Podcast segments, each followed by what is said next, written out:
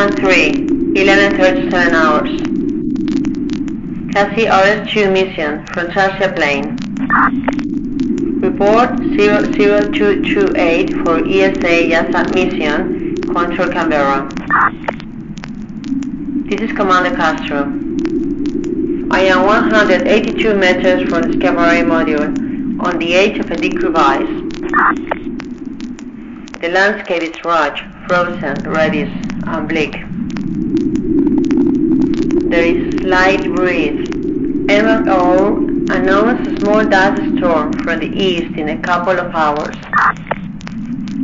I can see out the Arsenal Mons foothills on the northwestern horizon. Everything is just as I imagine it. As I heard it when I was a child on Radio Cruz del Norte.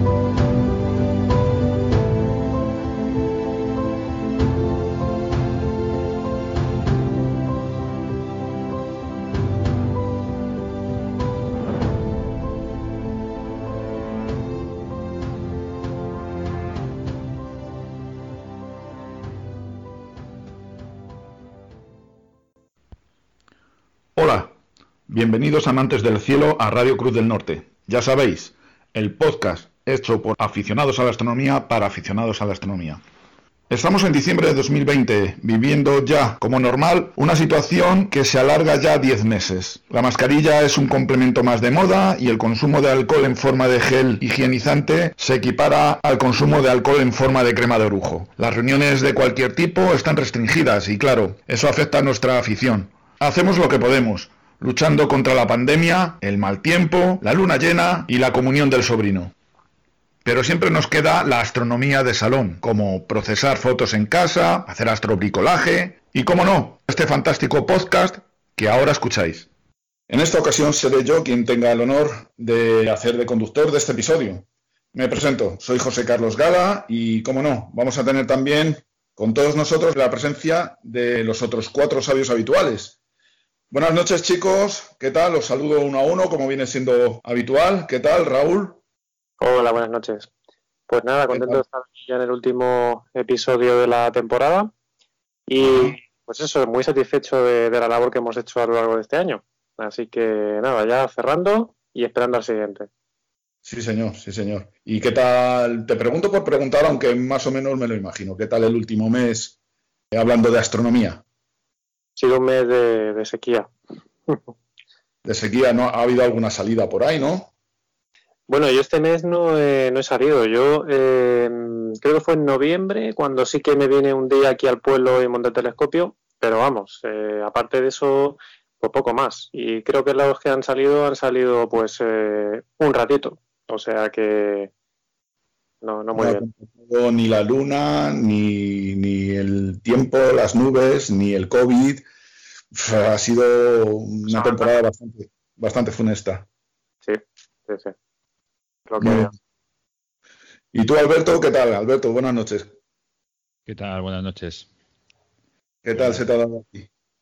Pues igualmente, muy, muy escaso. Muchas nubes, mal tiempo, mucho COVID y, y, poca astronomía. Pues vaya, pues me parece que esa va a ser la tónica. Yo voy a seguir preguntando. la, la esperanza nunca se pierde. Carlos, buenas noches, ¿qué tal? Hola, buenas noches. ¿Qué tal todos? Danos una alegría. Pues sí, yo he salido tres veces, tío. Vaya por Dios. Bueno, tú por lo menos, eh, por lo menos mantienes la media del grupo. Es lo que dice Raúl, que son mini salidas porque aunque ahora anochece muy pronto, pues sale rápido para las seis, seis y pico tener ya montado todo. Pero como te alejas de Madrid para huir de la luz, aunque no puedes salir de la comunidad, pues a las 11 menos cuarto, pues tienes que empezar a, recoger, o sea que... Sí. Pero bueno, se hace lo que se puede. Desde luego es una lástima porque, como bien dices, es una época ideal para esta afición, porque es cuando disfrutamos de más horas de oscuridad y perfectamente podemos estar observando a las 6 de la tarde. Te tiras ahí una observación o una sesión fotográfica hasta las 10 de la noche, son cuatro horitas muy ricas, y luego puedes regresar a una hora muy civilizada a casa para, cenar y para, y para acostarte. No, sobre todo, sobre todo que el que este cielo de invierno ya, ya, no por los objetos en sí, sino tiene una negrura que, que no tiene los eh, el cielo de verano. O sea, realmente las buenas noches son... Son, más frías. Sí. Sí, sí, sí. Muy bien. Bueno, Marcos, ¿tú tienes alguna alegría que darnos o, te apuntas al Club de los Perdedores? Muy buenas a todos de nuevo y contento de estar con vosotros. Pues, pues sí, la verdad es que tampoco no ha habido, ha habido poca alegría poca alegría que echarse al telescopio. Al ojo. Eh, al ojo, efectivamente. Entre nubes y múltiples circunstancias, no. Este último tiempo, creo que de hecho solo ha salido una vez también, eh, en los últimos, en los últimos tiempos. Con lo cual, pues nada, a esperar a que vengan nuevos tiempos, que el año nuevo nos traiga mejores noches y, y mejores circunstancias a todos y que podamos disfrutar de esta afición, ¿no? sí, señor. Sí, señor, tú lo has dicho. Muy bien. Bueno, pues, pues nada, vamos a continuar con el programa una vez que ya hemos, eh, nos hemos saludado entre nosotros y hemos saludado a los oyentes. Y bueno, en primer lugar, por supuesto, agradeceros de nuevo a todos los oyentes eh, vuestra dedicación a la hora de escuchar este programa, a vuestros likes y a vuestras suscripciones. Son lo que nos anima a continuar con esta labor y lo que nos ayuda a mejorar sobre todo, bueno, vuestras sugerencias y vuestras aportaciones. A continuación os vamos a contar el contenido de, este programa número 10. En primer lugar, os vamos a contar el contenido de este programa número 10. Noticias de actualidad astronómica por nuestro amigo Marcos. Luego vamos a tratar el tema principal, que va a tratar sobre la luz, que es sus características, historia, su estudio, tipos de luz, su empleo en astronomía. Y además, además, y esto es un plus, para ello contaremos con la inestimable colaboración de Carlos Pecharromán, un miembro de Cruz del Norte y que además es un gran experto en el tema. Después, Alberto nos va a contar cómo va a ser el cielo de este mes de diciembre, diciembre-enero. Y bueno, y a continuación vamos a recordaros de nuevo nuestra presencia en redes sociales, internet, podcast, correo electrónico, etcétera, etcétera. Raúl. Sí, pues eh, como siempre digo, eh, lo, mejor es que entren en nuestra página web, que son www.cruzdelnorte.com y ahí en la parte inferior, pues eh, nuestros oyentes encontrarán todos los enlaces de nuestras redes sociales, que estamos en, en Facebook, en Twitter, en Flickr, en Instagram, yo creo que estamos en todas, en YouTube y también eh, tienen ahí los enlaces a los distintos, las distintas plataformas de podcast en las que pueden encontrar todos los programas. Así que toda la información allí y el contacto también, incluso el correo electrónico y demás. Genial, genial. Me han, me han comentado que hay una red social, no sé si estaremos en ella. ¿Estamos en Tinder, ¿eh, Raúl? Creo que sí, creo que sí que estamos. Genial, es que por lo visto hay, hay bueno, eh, es una red muy, muy popular, según me han comentado y estaría bien, pues, oye, tener presencia también ahí, ¿no? En fin. bueno, pues nada, pues a continuación, Marcos, si, nos haces el honor, coméntanos qué noticias fresquitas astronómicas tenemos por ahí.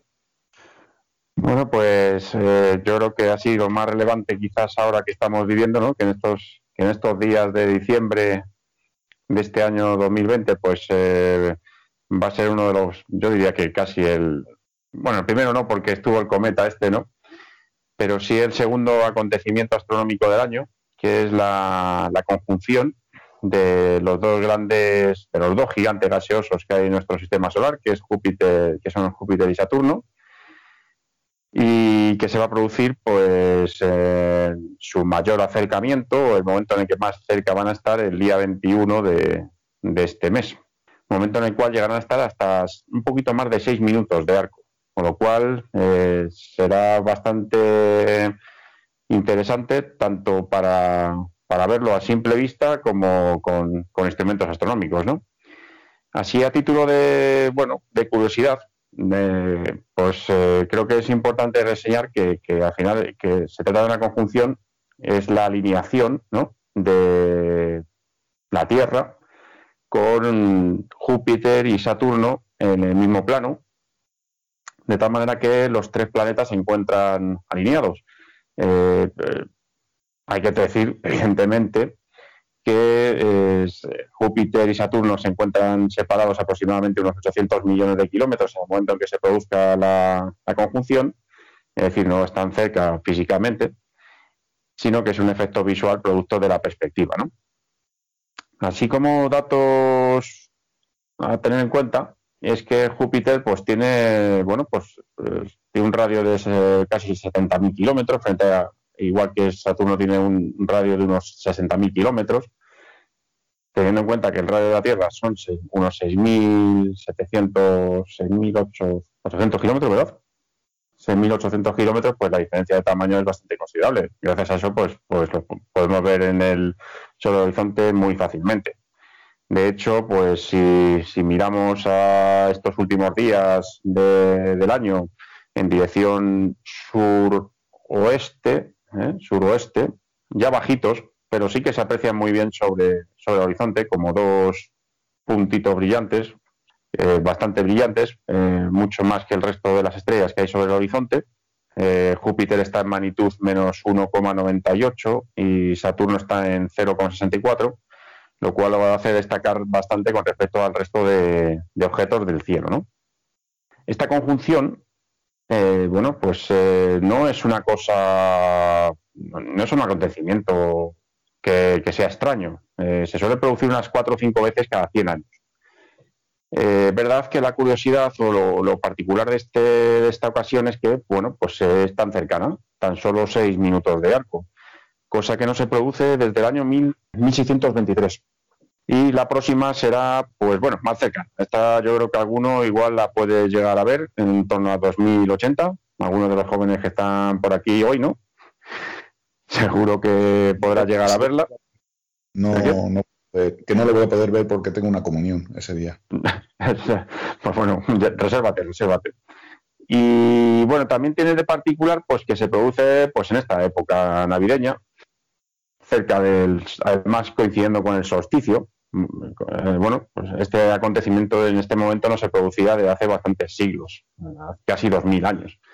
Con lo cual, pues muchos, en muchas noticias o en muchos, eh, bueno, en muchos lugares eh, se habla de, también de que sí es la estrella de Belén y demás. Pero bueno, de esto es, no hay ningún dato, dato que lo, que lo pueda, que lo pueda afirmar. En cuanto a su observación, pues bueno, yo creo que a título, vamos, a título personal creo que la mejor forma de observarlo es bien visualmente. Eh, están separados seis minutos. Alguien que tenga una, una, bueno, a simple vista costaría bastante separar los dos objetos, ¿no? Las dos, tanto eh, de Júpiter y Saturno. Pero, eh, pero bueno, se vería, se vería como, se tiene que ver curioso, ¿no? Yo la verdad que nunca lo he hecho, pero, y por eso estoy deseando poder disfrutarlo este año. Y, pero también quizás la mejor manera es con prismáticos. No sé cómo lo veis vosotros. Eh, ah, mira, podríamos aprovechar y cada uno recomendar un, un, telescopio, un tipo de telescopio que sea más óptimo para, observar el, acontecimiento. ¿Qué os parece a vosotros? Hombre, yo creo que evidentemente mm, te pide una, una focal larga o sea, a partir de ahí ya, no sé qué opinas. Yo recomendaría el, Mac. Por ejemplo, yo tuve un Mac así grande y bueno, como, como es así también es bastante bueno en planetaria, la verdad es que creo que, es un buen telescopio para esto. Sí, el Mac es un buen, un buen instrumento, sobre todo porque también tiene buena luminosidad. Vamos, que tiene una luminosidad suficiente necesaria para, para planetas. Sí, y con 2.700 de focal en aquel caso, aunque recientemente nos, nos comentó un compañero que con un 150 también estuvo viendo bastante bien los planetas. Hay que tener en cuenta, quizás, un aspecto a tener en cuenta es el campo que nos permita el telescopio, ¿no? Porque, es, claro, al final estamos hablando de seis minutos, casi cualquier ocular, no sé, eh, lo permite, ¿no? Sí quizás un telescopio con menos, o sea, cuanto más aumentos, evidentemente, mejor vamos a ver los detalles, pero también siempre hay esa dificultad en cuanto al enfoque o no. Yo, por ejemplo, eh, tengo intención de intentarlo con, como, con el Cassegrain, pero la, pega es que como está muy bajito, eh, pues, pues, pues bueno, eh, va a costar un poquito. Vamos a tener mucha distorsión, pero pero yo creo que sí, que, con un Cassegrain incluso hasta he hecho cálculos y hasta con una Barlow y yendo a 5000 de focal se, se puede observar. Ahí usarás, puedes utilizar tu este aparatillo que tenías para estabilizar, ¿no? Sí, el corrector este de dispersión atmosférica. En teoría, eh, lo que pasa es que tengo que subir el día antes para ajustarlo porque como está, me parece, a 10, 12, 15 grados cuando está más próximo, ahí está tan tan bajo que no me molestaba en ajustarlo nunca porque normalmente lo que se saca es de baja calidad. Intenta ajustar un poquito más arriba, no tan abajo. Pero bueno, intentaré apañar algo. Sí, hay que tener en cuenta que creo que se, solo se ve, pues nada más ponerse el sol y una aproximadamente una hora, hora y cuarto desde, ese momento, vamos. No sé, creo que comentaste tú que era en teoría las siete y media cuando más próximos estaban, ¿no? Sí, el momento más cercano son las siete y media. Siete y media eh, hora, hora oficial, ¿no? Hombre, hay que tener en cuenta que durante prácticamente día anterior, día posterior, la diferencia es, muy pequeña. Ahí en torno a esos seis, minutos. Yo que una idea, por ejemplo, he hecho, he hecho cálculos con, ¿cómo se llama? Bueno, no los he hecho yo, los he hecho Stellarium. Y, por ejemplo, coges el Cassegram que tiene 2000 de focal, le metes una Barlow, te pones en 5000 de focal y con una cámara de, con un chip pequeñito de, de 3000 por 3000 ya te entran los dos, te entra todo. El de la conjunción. O sea que van a estar, pero pero pegados, pegados, pegados. O sea, hasta 5000 de focal podríamos meterle. Lo que pasa es que como va a estar muy bajito, pues claro. no lo va a aguantar.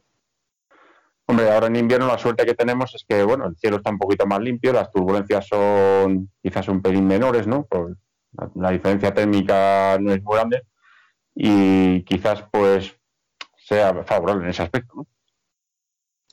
No sé. Pero, ahí sí que se tiene que notar con respecto al verano. Tengo un par de preguntitas, eh, no sé si las la conocerás estos datos o algún otro de vosotros.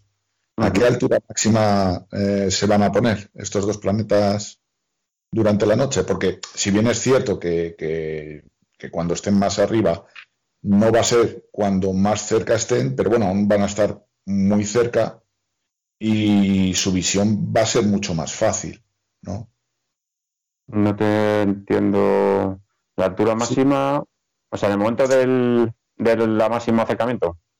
No, no, no, la altura máxima. O sea, durante la noche, claro, eh, ah. los, planetas van, van eh, caminando sobre la eclíptica y, bueno, llegará un momento dado en el que estén más alto en el horizonte y será cuando menos nos puedan fastidiar las turbulencias atmosféricas.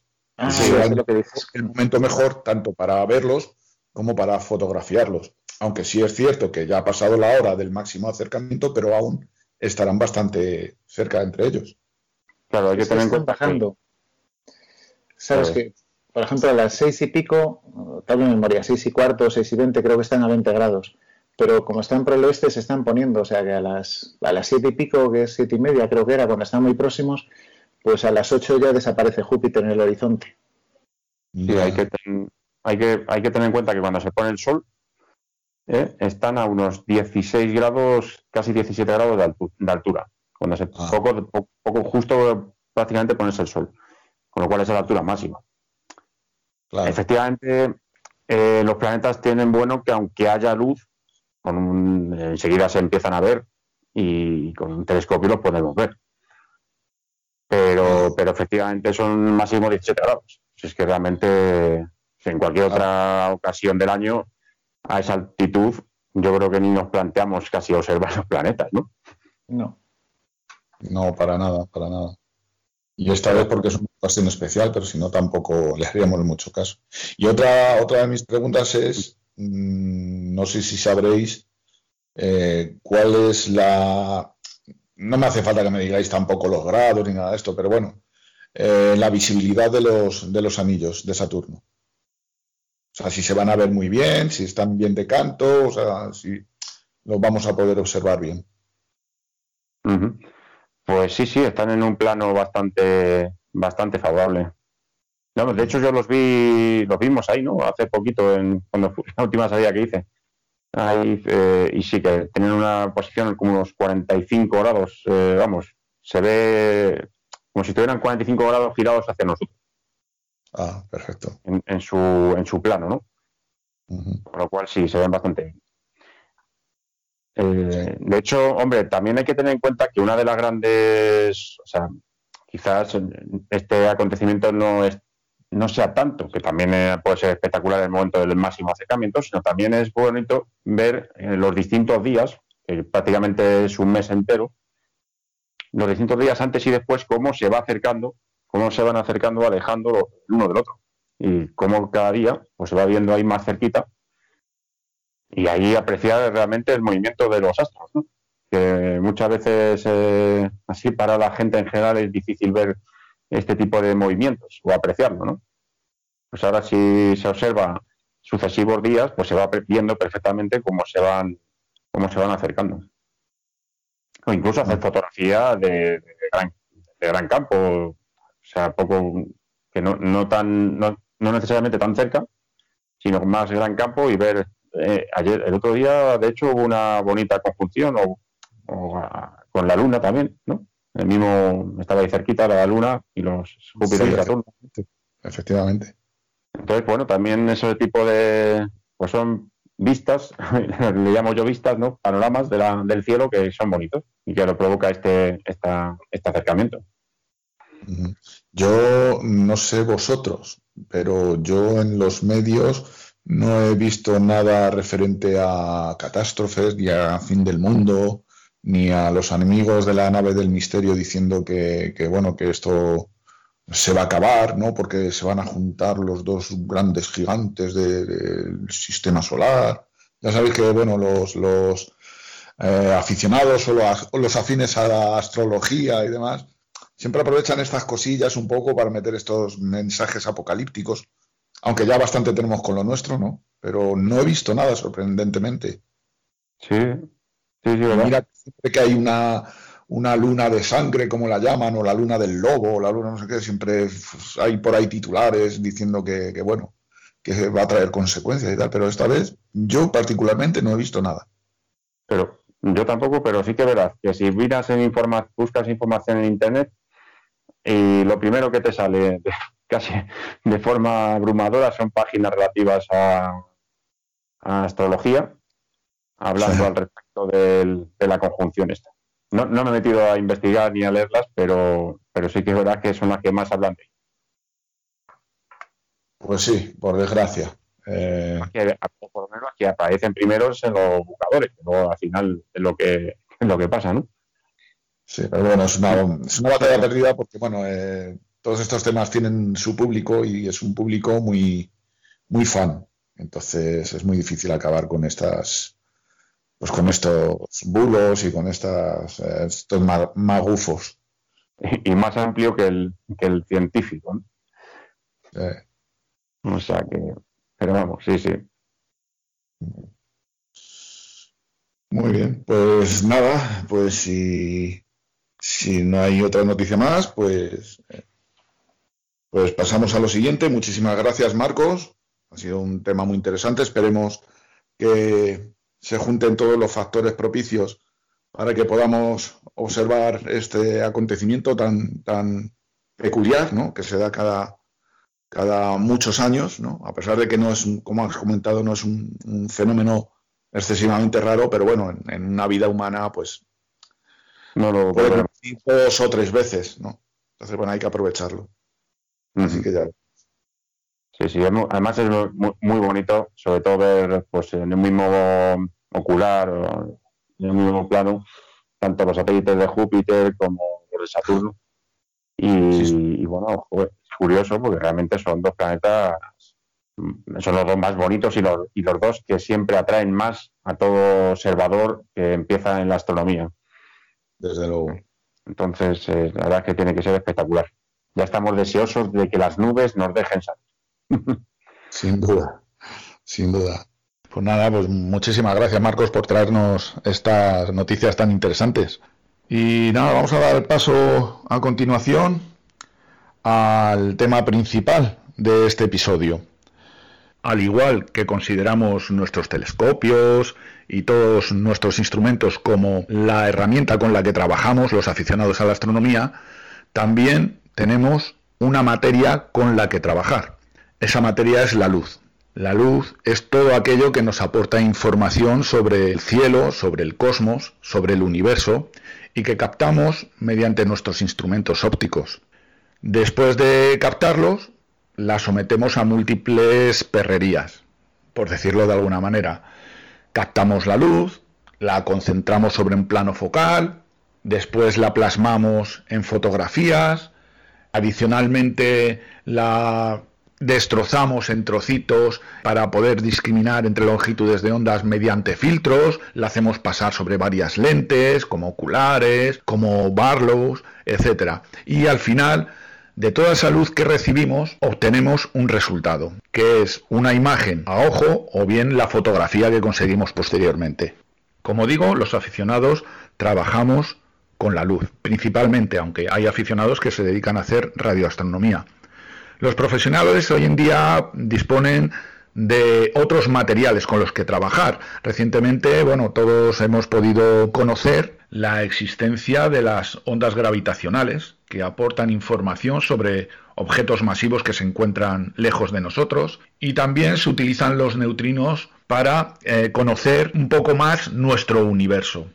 Como vemos, no solamente la luz, la luz visible se emplea para recoger información, pero nosotros los aficionados vamos a tratar con la luz y de eso vamos a hablar ahora. Y creo bueno que sería interesante hacer un informe sobre la luz, ¿no? Hablar sobre la luz, qué es la luz, sus características, etcétera, etcétera. La luz, ¿qué es la luz? Bueno, la luz se define como una vibración del campo electromagnético. En física se conocen cuatro fuerzas fundamentales. Una es la fuerza nuclear fuerte, que es la que mantiene unidas las partículas. Otra es la fuerza nuclear débil, que es la que conocemos sobre todo por las explosiones de las bombas atómicas, esa energía que se libera. Otra es la fuerza de la gravedad, que recientemente, como he comentado antes, se ha descubierto que se expresa mediante, mediante las ondas gravitacionales y la fuerza electromagnética que tiene que ver con todo aquello que está relacionado con la electricidad, el magnetismo y las fuerzas asociadas. Bien, pues todas estas fuerzas se manifiestan mediante un campo y cada campo tiene su partícula. El campo electromagnético tiene una partícula que es el fotón. Y dependiendo de la energía del fotón, eh, este fotón se expresará mediante eh, luz visible, que es la que conocemos nosotros, y mediante otras longitudes de onda, como por ejemplo los rayos X, los rayos gamma, los infrarrojos, los ultravioleta, pero ¿sabemos bien qué significan? Bien, en primer lugar habría que decir que la luz eh, no es una onda ni es una partícula, sino que son las dos cosas a la vez. Es lo que se conoce como dualidad onda-partícula. Eso significa que la luz puede viajar en forma de onda o en forma de partícula dependiendo del medio que atraviese. Existe un famoso experimento conocido como experimento de Young o experimento de la doble rendija que sirve para explicar esta, esta dualidad onda-partícula y es un experimento muy fácil de hacer. Se suele hacer habitualmente en las, en las aulas de, de física de los institutos.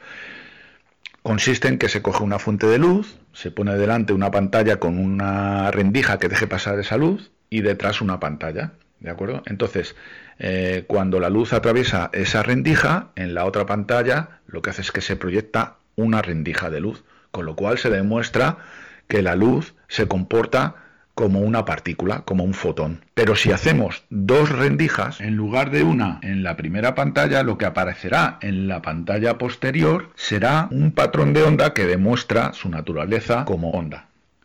La luz, como fenómeno físico, tiene una serie de características. La primera es que tiene una velocidad constante. Por eso, la velocidad de la luz es una constante universal. ¿Eso qué significa? Pues que la luz en el vacío va a viajar a la misma velocidad aquí, en Plutón, en la galaxia de Andrómeda o en cualquier sitio del universo. Esa velocidad en el vacío es de unos 300.000 kilómetros por segundo. En el vacío. En el agua va más lento, va a unos 240.000. En lugar de 300.000, 240.000 kilómetros. Y en el diamante baja muchísimo, a menos de la mitad, a 125.000 kilómetros por segundo. La luz viaja a una velocidad constante, hagamos lo que hagamos con ella. Es decir, si por ejemplo vamos en un avión y encendemos los faros, esa luz viajará a la velocidad de la luz, no a la velocidad de la luz sumada a la velocidad del avión, sino a la velocidad de la luz siempre. Por eso es una constante. De hecho, si pudiésemos ir teóricamente en una nave que vaya a la velocidad de la luz y encendiésemos los faros, la luz que sale de los faros no saldría de los faros, porque iría a la velocidad de la luz. Como curiosidad, podemos decir que, bueno, eh, la Tierra se encuentra a unos 8 minutos y medio del Sol, 8 minutos y medio luz. Alfa Centauri se encuentra a 4,37 años luz de nosotros, es decir, 4,37 años luz es una medida de distancia. Es la distancia que recorre la luz en ese tiempo, en esos 4,37 años. ¿De acuerdo? Y la galaxia que está más cercana a nosotros, que es la galaxia de Andrómeda, se encuentra a unos 2.600.000 años luz. Antes he comentado que la luz, dependiendo del medio por el que viaje, irá más o menos veloz. Y también como curiosidad, podemos decir que la luz desde que se genera en el núcleo del Sol, de nuestra estrella, hasta que sale eh, desde su superficie, es decir, esa luz que nosotros podemos ver, pueden transcurrir cerca de un millón de años, porque los fotones chocan con diferentes partículas al estar en un medio extremadamente denso y caliente, y sus continuos rebotes hacen que el alcanzar la superficie le haga recorrer un camino muy, muy, muy, muy, muy revirado, y además con, una velocidad bastante menor a la que recorrería en el vacío. Y se sabe que la luz, desde que se produce en el interior de nuestra estrella hasta que la vemos, ha transcurrido ya un millón de años.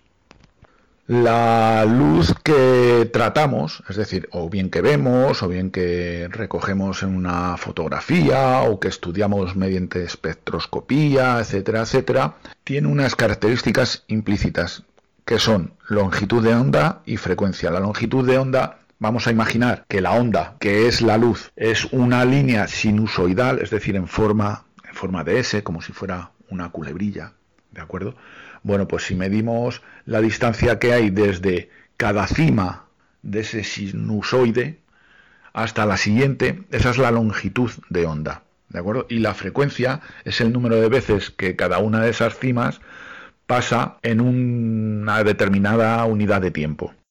Y el número de veces que cada una de esas cimas o valles pasa por segundo se denomina hercio. Asimismo, la luz tiene una serie de particularidades o características. Una de ellas es la refracción, que todos conocemos. La refracción de la luz es ese efecto que sufre la luz a su paso por medios de diferente densidad como por ejemplo cuando pasa por el aire y a continuación pasa por el agua. Todos podemos observar que un objeto eh, que está introducido en el agua y al mismo tiempo en el aire, el típico palito que metemos en el agua, todos lo vemos torcido, ¿no? Cuando metemos un lapicero en un vaso de agua, dependiendo del ángulo, vemos el lapicero como si estuviera torcido. Bueno, pues ese es el efecto de refracción de la luz.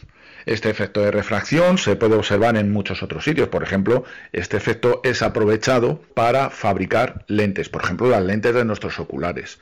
Estas lentes, al tener una densidad diferente a la del aire, hacen que la luz se desvíe y se concentre en un punto que llamamos punto focal. También la refracción se puede ver en un prisma cuando lo utilizamos para poder observar las diferentes longitudes de onda de la luz visible y vemos una especie de arco iris. El mismo arco iris es un efecto de refracción. Algunos efectos de refracción lo que hacen es descomponer la luz en colores. Otro efecto de la luz es el de la reflexión, que es el cambio de dirección que se produce en ese haz de luz cuando se interpone una superficie pulida, como si, por ejemplo, un espejo. Es un efecto que no hace falta prácticamente ni explicarlo. Todos vemos como la luz se refleja en un espejo y cambia de dirección. Esto también es aprovechado para fabricar espejos, tanto lisos como parabólicos, que se emplean para fabricar telescopios. Como bien sabemos, todos los que tenemos un telescopio de tipo Newton, Cassegrain, etc. Otro de los efectos más conocidos de la luz es la polarización. Cuando la luz se propaga, sus ondas lo hacen en cualquier sentido de giro. Es decir, las ondas no se propagan solamente en sentido horizontal o vertical u oblicuo, sino en cualquier sentido de giro. Se podría decir que en un número infinito. Bien, pues hay materiales que dejan pasar eh, tan solo uno de esos sentidos de giro. Por ejemplo, eh, eso lo podemos observar en las gafas de sol. Las gafas de sol dejan pasar prioritariamente las ondas de luz que vienen hacia nosotros en sentido vertical, mientras que las que vienen en sentido horizontal las discriminan. Y esto se hace para evitar los reflejos, sobre todo los reflejos que produce el sol en el suelo. Cuando conducimos, pues lo que más nos molesta es ese, tipo de reflejo. Entonces, las eh, gafas polarizadas precisamente cumplen esa función de discriminar la mayoría de esos sentidos de propagación de la luz que no nos interesan. Y bueno, vamos a hablar un poquito de la historia de la luz en el universo, porque la luz tiene, tiene su historia. La luz tiene un nacimiento y tiene un recorrido hasta el presente. Los investigadores creen que la luz se creó unos 300.000 años después de la formación del universo, del famoso Big Bang. Hasta entonces el universo era opaco, es lo que se conoce como edad oscura. ¿Y por qué era opaco? Bueno, la densidad eh, de materia era tan, tan, tan grande que hasta que no se expandió lo suficiente el universo, esos fotones se vieron atrapados en esa, en esa densidad. Eh, cuando los fotones fueron liberados, automáticamente y bíblicamente se creó la luz y fue viajando por el universo hasta nuestros días. A medida que el universo se ha ido expandiendo, esa luz que al principio era muy, muy, muy, muy energética se fue, entre comillas, enfriando y ahora mismo podemos ver, podemos observar el fósil de esa radiación en el fondo cósmico de radiación de microondas, que es eh, una radiación en la que el universo está sumergido. Mm, la luz ha sido estudiada a lo largo del tiempo. Eh, antiguamente se creía que la luz eran unos rayos que emitían nuestros ojos. Eh, de hecho, hay algunos cuadros por ahí en los que se representa la visión como algo que sale de los ojos. Los egipcios ya estudiaron la luz 700 años antes de Cristo e incluso llegaron a fabricar algunas lentes de manera tosca. Galileo quiso conocer su velocidad porque ya los griegos empezaron a pensar que tenía una velocidad finita y Galileo quiso estudiar su velocidad pues también de una manera tosca que era bueno lo que había en ese tiempo colocó a unos cuantos colegas en la cima de unas colinas y les dijo oye a tal hora justo os lleváis un relojito de arena hora justo pues eh, abrís una la trampilla de una linterna luego eh, medimos el tiempo que pasa desde que empieza a encenderse una linterna hasta que se enciende la última y esa será la velocidad de la luz. Por supuesto, tenía un error grandísimo, pero bueno, esto servía para darnos un poco cuenta de la curiosidad que había por entonces sobre, sobre este tema. El que más se, se aproximó fue Ole Romer, que en 1676, observando los satélites de Júpiter, ya empezó a sospechar cuál era la velocidad aproximada real de la luz. ¿Y cómo lo hizo? Bueno, él estuvo observando el paso de los satélites por delante de su planeta cuando la Tierra se encontraba más cerca de Júpiter, o Júpiter se encontraba más cerca de la Tierra, y así pudo calcular cuánto tarda un satélite en, dar una de esas vueltas. Bien, cuando la Tierra se encontraba más lejos de Júpiter, volvió a hacer a efectuar esa medición y se dio cuenta de que los satélites tardaban más tiempo, 22 minutos en concreto. Claro, eso le hizo suponer que ese retraso estaba causado porque lo estaba midiendo desde un lugar más lejano y por lo tanto a la luz le costaba más tiempo llegar. Sin embargo, no fue hasta 1983 cuando, empleando métodos como por ejemplo la interferometría, ya se pudo calcular la velocidad exacta de la luz, que como he dicho antes ronda los 300.000 kilómetros por segundo. ¿Cuántos tipos de luz hay? Bueno, pues hay más de lo que de las que imaginamos. Nosotros llamamos comúnmente luz a la luz que perciben nuestros ojos pero hay muchos otros tipos de luces. De hecho, hay muchos animales, sobre todo insectos, que ven nuestro mundo en el ultravioleta. Ahora vamos a explicar qué es eso del ultravioleta y, luz visible, etc. La luz, antes hemos comentado que puede ser dividida en su espectro, es decir, en su arco iris. Pero hay parte de la luz que nosotros no podemos ver. Mm, vamos a contarlas desde, mm, digamos, la luz menos energética a la más energética. La menos energética es eh, la luz que se emite en radio. En estas longitudes de onda es cuando la luz se propaga en las famosas onda larga, onda media y onda corta. Asimismo, los famosos UHF y VHF también pertenecen a las frecuencias de radio. Como vemos, la radio, la radio que escuchamos, las ondas hercianas que llegan a nuestro televisor, también son formas de luz. Y a continuación tenemos las microondas. Las microondas con las que funciona nuestro horno microondas, con la que funcionan los radares y con la que funcionan nuestros teléfonos móviles, también son luz. A continuación, y subiendo un poquito más la energía, tenemos los rayos infrarrojos, que son aquellos que se emiten, sobre todo cuando un cuerpo tiene temperatura. Después tenemos el espectro visible por el ojo humano, lo que conocemos comúnmente como luz, Después vendrían los rayos ultravioleta, los UVA, UVB y UVC, ¿no? los famosos con los que tomamos el sol y nos pueden resultar dañinos. Después vienen los rayos X, que también conocemos todos por bueno, esas placas que nos toman cuando nos hemos roto un hueso. Y después vendrían los rayos gamma y los rayos cósmicos, que son radiaciones muy potentes y que generalmente son emitidas por objetos que se encuentran fuera de nuestro planeta, como por ejemplo el Sol, como por ejemplo otras estrellas, como por ejemplo fenómenos muy violentos del tipo explosiones de supernovas, etcétera, etcétera. Por suerte, la mayoría de las longitudes de onda muy energéticas que nos podrían hacer mucha pupa son rechazadas por nuestra atmósfera, que es un escudo ideal contra estas radiaciones. Y en el espectro visible, que es el que vemos nosotros con nuestros ojos y que utilizamos con nuestros telescopios, nuestros prismáticos, nuestras cámaras fotográficas, podemos observar los colores y los colores también denotan una longitud de onda y por lo tanto una cantidad de energía.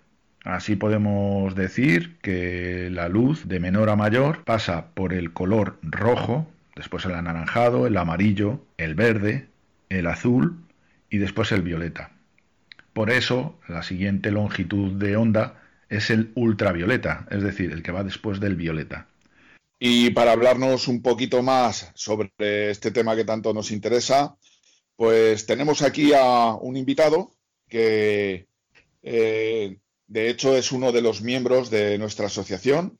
Se llama Carlos Pecha Román y bueno, le hemos invitado también para que él también aprenda un poquito, porque bueno, nosotros sabemos bastante del tema, y, pero él también tiene derecho a conocer algo. Así que le hemos invitado para que se una a nosotros y bueno, y entre todos hagamos un poquito más de luz nunca mejor dicho, en, este asunto.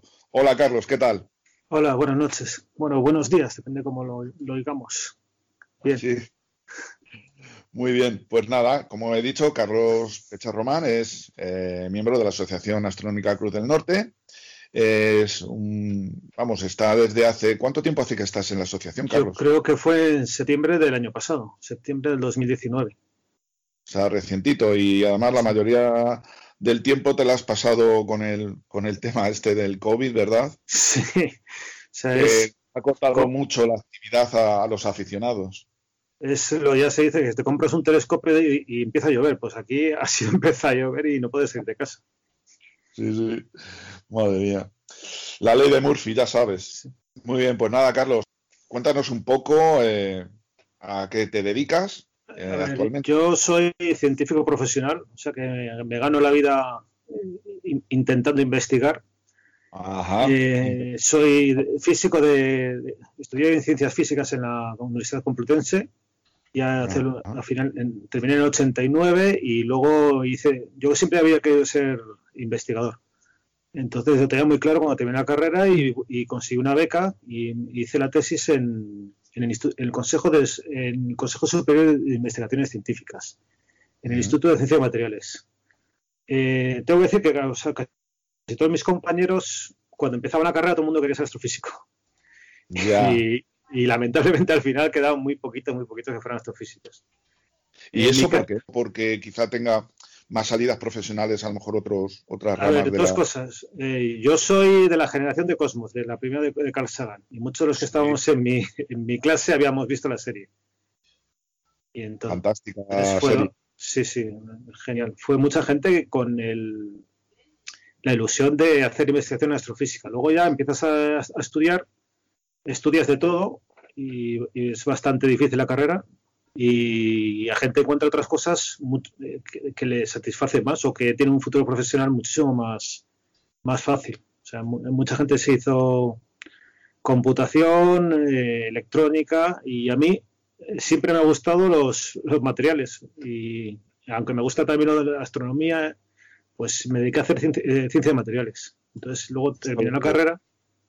Es todo un mundo, digo, la, la ciencia de materiales, ¿no? Últimamente se oyen muchas noticias eh, referentes a, a los nuevos descubrimientos, ¿no? Como el, el grafeno, por ejemplo. Eh, sí, el- básicamente la historia de la humanidad puedes decirle que es la historia de los materiales. O sea, si fijas, empiezas del neolítico, eh, perdón, el paleolítico es la piedra antigua, neolítico, piedra nueva, edad del bronce, edad del hierro, y o sea, es que cada vez que ha habido una un invento tecnológico material ha cambiado la historia. Ajá. Pero bueno, entonces eh, a, a mí me, me- una cosa a mí me interesa, me gustaba mucho, pero también me gusta mucho la óptica y la luz. Y entonces al final conseguí un hice mi- la tesis en el Instituto de Ciencias de Materiales en Madrid sobre la respuesta de la luz que tienen de unos materiales que se utilizaban para hacer eh, las antiguas cintas de cassette, el, el- el óxido de hierro. Óxido de hierro. Sí, sí, o sea, lo que, de lo que está hecho Marte. Sí, sí, sí, sí, sí, sí. Vaya, Eh, ¿y por, por qué precisamente, eh, no sé, ese, ese, ese, ese material, con todos los que hay? El- materiales hay infinitos, porque cualquier combinación de átomos te puede hacer una sustancia química y de ahí un material. Lo que pasa es que hay unos materiales que tienen mucho interés económico. Por ejemplo, el óxido de hierro es la- la base de todos los sistemas de grabación magnética, sobre todo los antiguos que había en cintas de cassette. Entonces eso es muy importante saber todas las propiedades que tiene ese material porque te permite hacer dispositivos nuevos que luego se pueden comercializar. Ajá. Y entonces, eh, para el que no sepa, cuando uno termina la carrera, si quiere hacer investigación, ahora tienes que hacer el máster, pero bueno, es hacer, terminas el máster y haces cuatro años en que tienes que demostrar que eres capaz de hacer una investigación por ti mismo. Entonces, cuando terminas, todos los resultados los escribes en un librito, que es la tesis doctoral, y la presentas en un tribunal. Y entonces yo, present, yo hice un... Mi tesis era básicamente describir cómo se comporta unas partículas muy pequeñitas de óxido de hierro que están en la Tierra, pero que se utilizan también para grabar eh, discos duros, cintas de cassette y cosas de estas. Y, ese espectro, eh, si tú eres capaz de reconocer ese espectro, puedes encontrar ese material ahí donde mires. Ahora cuando he visto esta eh, os, os pusisteis en contacto conmigo para hacer la entrevista, me puse a mirar qué había pasado con, con mis trabajos de la tesis doctoral y he visto, por ejemplo, que hay estudios de Marte donde me citan porque han visto que el espectro del óxido de hierro que hay en Marte es muy parecido al que publiqué yo en, en- cuando hice mi tesis doctoral. Vaya. Es, es muy curioso y muy, muy interesante. Sí, ¿verdad? Es decir, bueno, tengo una cinta de VHS y la superficie es como, es como la superficie de Marte, ¿no? En cierta manera. es parecida. Es el- la del VHS es, es- hay varios tipos de óxido de hierro que además se cambian de unos a otros muy fácilmente y uno de los tipos, el que es color marroncito, fue el que en la tesis, que eh, se llama magenita. El que hay en Marte es óxido de hierro en la forma más común, que es el, eh, se llama hematites, y es rojo como rojo ladrillo. O sea, el color de los ladrillos es el mismo color que hay en Marte, porque es el mismo material. Vaya. Hematites. Hematites. Hematita, hematitas, hematitas, sí. Hema- Hematites o hematita. eh, ¿Puede ser que exista en forma de mineral en la Tierra? existe, en, hay, eh, hay un, hubo un momento en, el- en la evolución de la, de, las, de la vida donde las bacterias empezaron a, pasaron, a- empezaron a aparecer algas, algas, algas azules, creo que son. Las algas azules eh, eh, cogían el, el CO2 y formaban oxígeno. Y estaban en el mar. Ese oxígeno eh, reaccionó con todo el óxido de hierro que estaba, con todo el hierro que estaba disuelto en el agua del mar y precipitó montañas de kilómetros y kilómetros de sedimentos en toda la Tierra de óxido de hierro, que es lo que se suele aprovechar ahora como mineral de hierro. O sea, ahí es enorme, la cantidad de hierro que hay en la Tierra es gigantesca. Sí, sí, vaya tela. Bueno, de- el núcleo es, es hierro, ¿no? Y es hierro metálico, pero en la superficie hay muchísimo hierro de- en forma de óxido. Sí, sí, sí, sí. Es que recuerdo de pequeñito que yo en su momento hice una colección de minerales, ¿no? Recogía minerales sobre todo en, en el entorno en el que vivía y recuerdo que uno de ellos contenía hema- hema- hematita. Es súper común. Ahí todo lo que es rojo en el campo, casi seguro que es hematita. Ya, ya, ya. Y está en, aquí, y es- tú vienes en el espacio en el, y, y ves hematita por todas partes. O sea, el, el hierro es el final de la cadena de reacción termonuclear de las estrellas. Es uno de los elementos más comunes del universo. Claro, cualquier estrella que, que no sea nueva, porque las nuevas son, simplemente tienen, tienen hidrógeno, las que son ya de segunda generación para adelante, mm, ya contienen, tienen que contener hierro. Sí, es uno de los elementos más comunes del universo y cuando hay mu- un alimento muy común, le encuentras el elemento puro y con todas las posibles combinaciones de los otros elementos. O sea que es, es bastante fácil encontrártelo por ahí. Ajá. Vaya, qué curioso. Súper curioso. Carlos, Sí, dime. Es muy distinto el, el- para medir el espectro, el, el tipo de instrumento que utilizas es muy distinto al que se utiliza en, en astronomía. Ya no te digo las, las redes de difracción que tenemos nosotros, Sí, que son- de juguete, pero eh, un espectrógrafo grande es muy distinto. El, Es, hay, hay varios tipos de espectrógrafo. El, el que utiliza, el que utilizamos nosotros de radiodifracción y el que utilizan casi todos los observatorios profesionales están basados en radiodifracción. Entonces lo que haces es una serie de líneas muy juntitas que cuando pasa la luz eh, se producen interferencias entre las líneas y, y la luz en función de la longitud de onda se separa en colores. Entonces tienes varios grupos de colores. Entonces tú estudias ese, color, esa, esa banda de colores y sabes el- qué tipo de luz te ha venido. Pero el que usamos nosotros, yo trabajo sobre todo en, en longitudes de onda más, más largas. Sea, más hacia el rojo, infrarrojo o cosas todavía mucho más, eh, longitud de onda más largas. Ahí el sistema de difracción, eh, aunque los hay, funciona bastante mal. Entonces, hay otro sistema muy diferente que se llama es un espectro, espectrofotómetro por transformada de Fourier. Pasa que no sé yo si podemos explicarlo aquí. pero vamos, resumiendo entonces... No sí tiene nada que ver, nada, nada, totalmente nada, nada que ver. Nada que ver. Y luego hay más sistemas, eh, hay otra longitud de onda todavía más corta que se llama terahercios, que ahora se, quiere utilizar en los aeropuertos. Bueno, se utiliza. Cuando te ponen, te hacen una foto y te ven desnudo lo que tienes dentro. Esos se llaman, eh, son ondas de, de longitud de onda del orden de milímetros o por ahí. Se llaman, ter- eh, con longitud, tienen una frecuencia de terahercios. Y esas tienen, es un sistema diferente que te- tú le das un pulso a un semiconductor y te atraviesa ese pulso y tú lo estudias resuelto en tiempo cómo se, cómo se comporta ese pulso. Y eso, si tú estudias en tiempo, es como tú puedes sacar la frecuencia también. Es otro, sistema más. También utiliza transformación en Fourier, pero vamos, es, otro sistema diferente. Y si te vas más abajo, ya tienes eh, las microondas que también funcionan de otro modo diferente. O sea, uno busca la forma de conseguir la mayor información en función de la longitud de onda que tengas y los detectores que puedas fabricar. Sí, sí, sí. No es que tenía curiosidad, digo, no sé si en principio es el mismo, pero bueno, por lo que estás contando, no la red de difracción funciona bien hasta, hasta la micra de longitud. Ya por, por, debajo de la micra la gente hay, hay, trucos para hacer otro sistema de detección. Vale, vale. Muy bien. Oye, por cierto, ¿cuándo, ¿cuándo empezó tu afición a la astronomía? Pues tenía un compañero de facultad que yo vivía en un pueblo, había, me había criado, en un pueblo de Toledo y fui a Madrid a, hacer la carrera. Tenía un compañero que tenía un telescopio, entonces le dije, mira, vente a mi pueblo que es muy oscuro y a ver qué pasa. Y efectivamente se veía fenomenal todo y me gustó el, el, telescopio. Entonces yo compré uno como el suyo que era un... Ahora sé que se llaman... Ah, ¿Cómo se llaman? Los... Son muy malos. Eh, era un catadióptrico. O sea, era un, un Newton de, con el espejo esférico y con una especie de barlow para cortar la focal. Pero con eso, en, un sitio oscuro, pues al final conseguía ver un montón de cosas.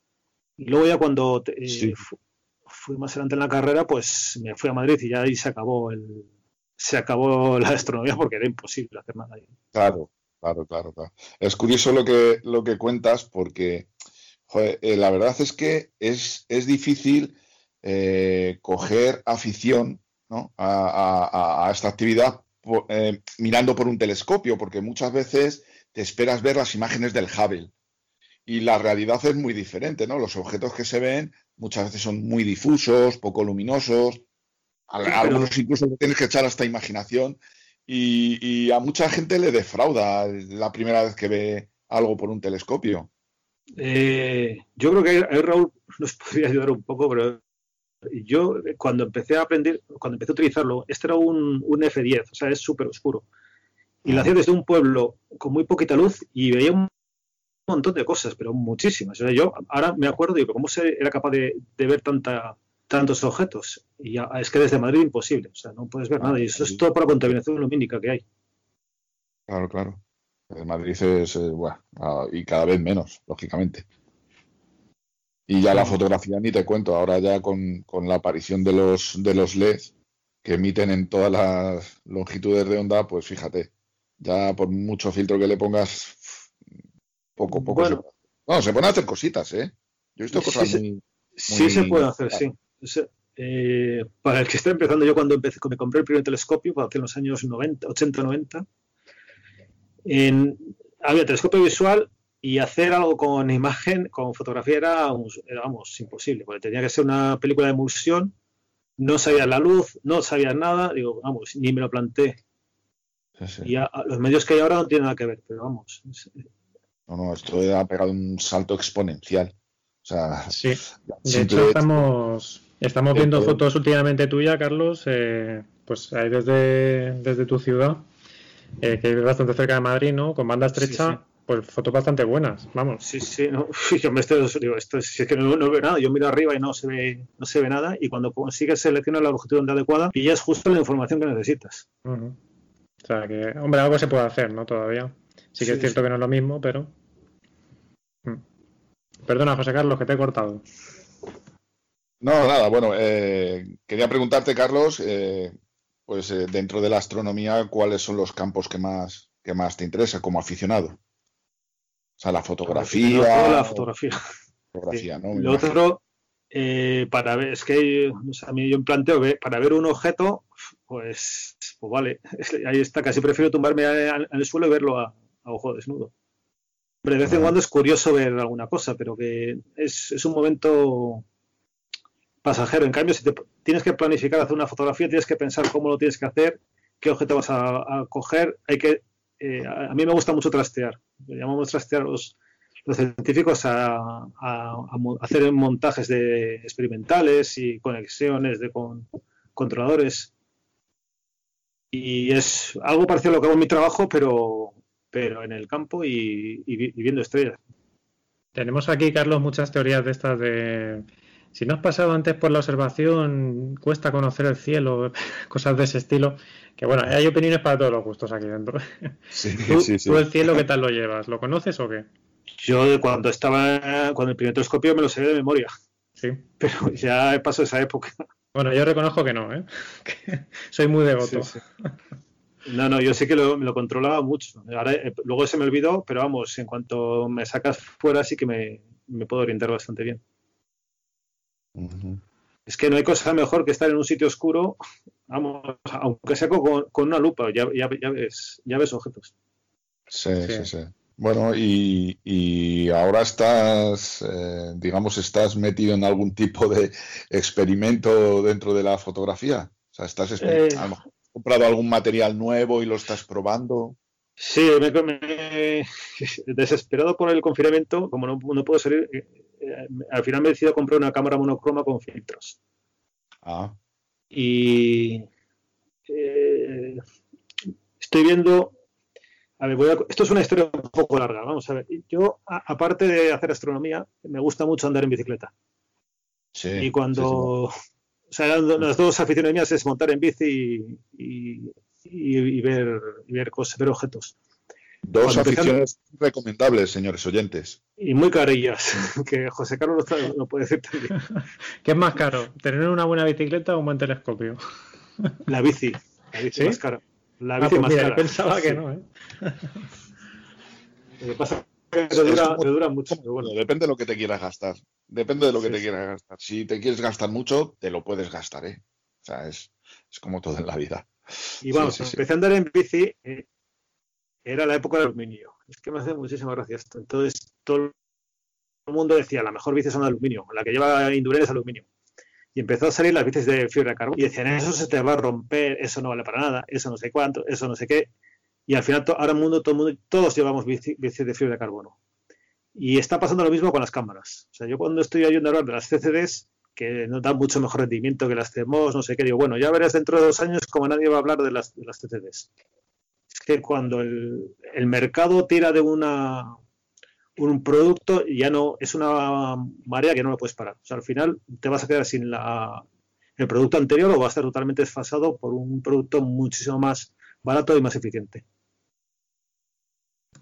Sí, es que lo estamos viendo, ¿eh? Eso, eh, como sí. están bajando de precio las hacemos eh, de una forma increíble y cada vez son más buenas. Entonces sí que sí que es verdad que, que, vamos, yo, yo opino como tú. Vamos. Si lo mismo nos, nos, nos ¿cómo se llama? Nos, nos condenan al infierno de los astrofotógrafos, pero bueno. Ya. Bueno, hombre, Pero- lo que está claro es que para un presupuesto ajustado, eh, las CMOS estas eh, no tienen rival. Es que en- eh, incluso en monocromo. O sea, No, y en, Mm. en un año o dos, yo creo que, o sea, las CMOS se dejó fabricar, en un año o dos ya no va a haber nada de. O sea, na- nada comparable a la, a la que se, a la que sean en, en CCD. en- eh, C- las CCD van a desaparecer en un par de años, porque ya se han dejado de fabricar. Y ya estoy viendo también que los observatorios profesionales ya empiezan a montar CMOS también. Ujú. Sí, las CMOS son el- el- la fibra de carbono de la astronomía, ¿no? Efectivamente, sí, porque vale para todo. Claro, yo muchas veces pienso en qué vendrá después, porque claro, eh, la, eh, la tecnología avanza actualmente a una velocidad impresionante, entonces, A ver, hay, hay cosas. eh, nosotros, el espectrofotómetro que, que me ha preguntado eh, Raúl, hay algunos que funcionan con sensores de nitruro de indio, creo que es nitruro de indio refrigerado, y es muchísimo más sensible que hacemos. Eso a los Ah. aficionados no, no- no nos va, no nos va a llegar, pero a los profesionales seguramente empiezan a utilizar cosas de ese tipo. ajá, O sea, el silicio no es el mejor material para eso, pero es muy barato y muy buen, muy buen, muy fácil de, fabri- de- de fabricar. y el Pero problema del indio es que es, es muy raro. El indio es raro. El problema del silicio, la ventaja del silicio es que tiene el óxido de silicio encima. Entonces, si tú quieres hacer un dispositivo, lo que hacen es eh, una oblea de silicio, oxidas un poquito, te sale un material aislante, depositas otra capa de silicio y así. En cambio, el indio, si tú lo oxidas, te sale una guarrería de óxido de tiene 20 tres o cuatro óxidos diferentes y no se te puede hacer una capa delgada. Entonces se trabaja muy mal con él. Entonces, casi todo se trabaja en silicio porque se forma, te hace una capa de óxido de silicio muy buenas, muy homogéneas y te hacen de buen aislante. Entonces, con eso puedes hacer todos los dispositivos. Curioso. O sea, al final la industria tiene unos, una serie de condicionantes que la mayor parte de la gente no los conoce, pero es muy complicado cambiar la línea de producción de, de una industria que tiene tanta tradición ahora mismo. Sí, sí, desde luego. Y además, eh, bueno, esto suele pasar con casi todos los productos. Al principio, cuando se comercializan para el público en general, suelen tener precios muy altos, muy altos y entonces se, se adquieren pocos, ¿no? Hasta que la Sí, sí. producción se normaliza, digamos, pues, pues eh, hay una curva, ¿no? Hay una curva ahí de, de tanto de, mm, de cantidad de producto que se compra como del precio consecuente, lógicamente. Entonces, bueno, eso lleva un camino. Pero bueno, quién sabe, a lo mejor nuestros hijos eh, trabajarán con indio. Indio, eh, Galio, o sea, hay, hay, hay dos tipos de semiconductores, unos que se llaman que tienen, se llama, la terminología se llama gap directo o gap indirecto. Los de gap indirecto son malos para propiedades ópticas y uno de ellos es el silicio. En cambio, los de gap directo tienen una sensibilidad a la luz muy alta, pero son muy complicados de fabricar. Entonces, depende la- el dinero que tengas y la, y la necesidad de sensibilidad que puedas hacer, puedes utilizar uno u otro. Pero vamos, el precio es varios órdenes de magnitud en- de, uno a otro, de, un, de un sistema a otro.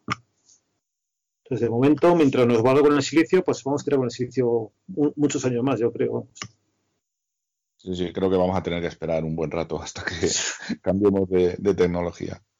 Muy bien. Bueno, ¿y qué nos puedes contar de, de la, no sé, del empleo de, de la espectrografía de objetos astrofísicos por parte de los aficionados? Mm, No sé, ¿qué podemos hacer nosotros en ese campo?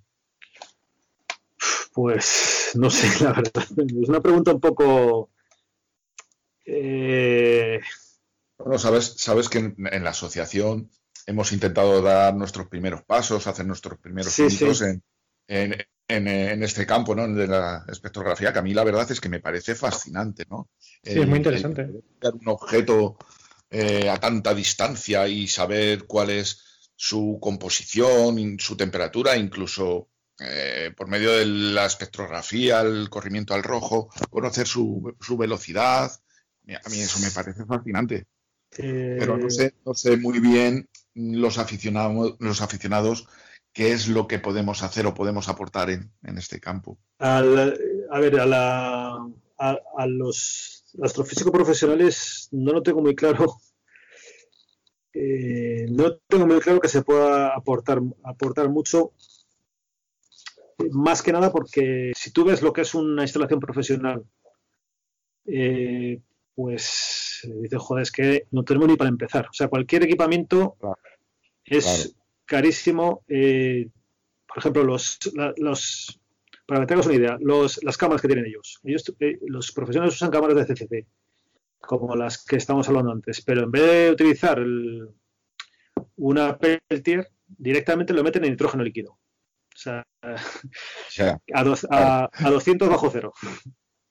ya, ya. Entonces, a ellos ni, ni no necesitan ni hacer el, el dark, el, el flat lo hacen todos los días. Hay una persona que se sube ahí y lo hace todos los días.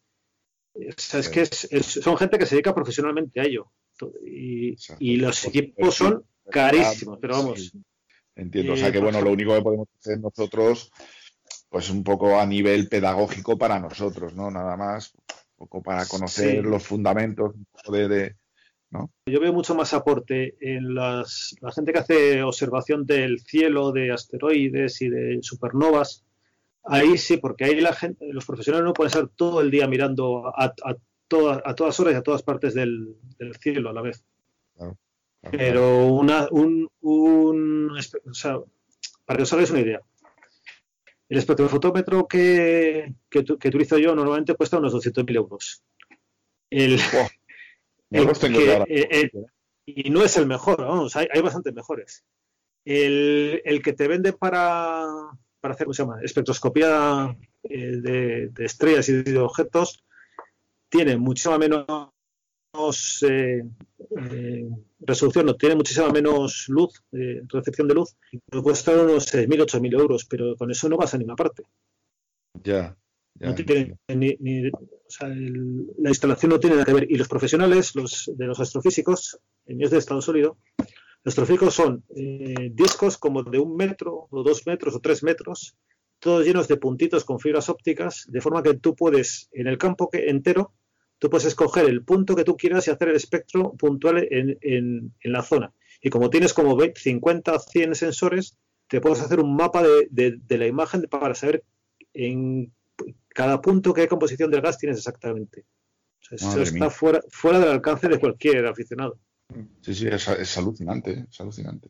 Yo de todas ¿Y formas esto, perdona José Carlos, yo lo veo como, por ejemplo, lo que tú dices, eh, es cierto, tenemos un compañero que hace fotometría y es cierto que ha participado en grupos en los que sí que se ha hecho algún descubrimiento y han ayudado a, pues a, a profesionales, ¿no? Sí que es verdad que en el, en el mundo de la espectrografía, eh, ¿espectrografía o espectroscopía? Porque siempre tengo dudas de cómo se dice, Yo, bueno, con la eh, espectroscopía que yo- hacemos nosotros, el mío es espectrofotometría, porque lo que haces es medir luz en- a diferentes longitudes de onda.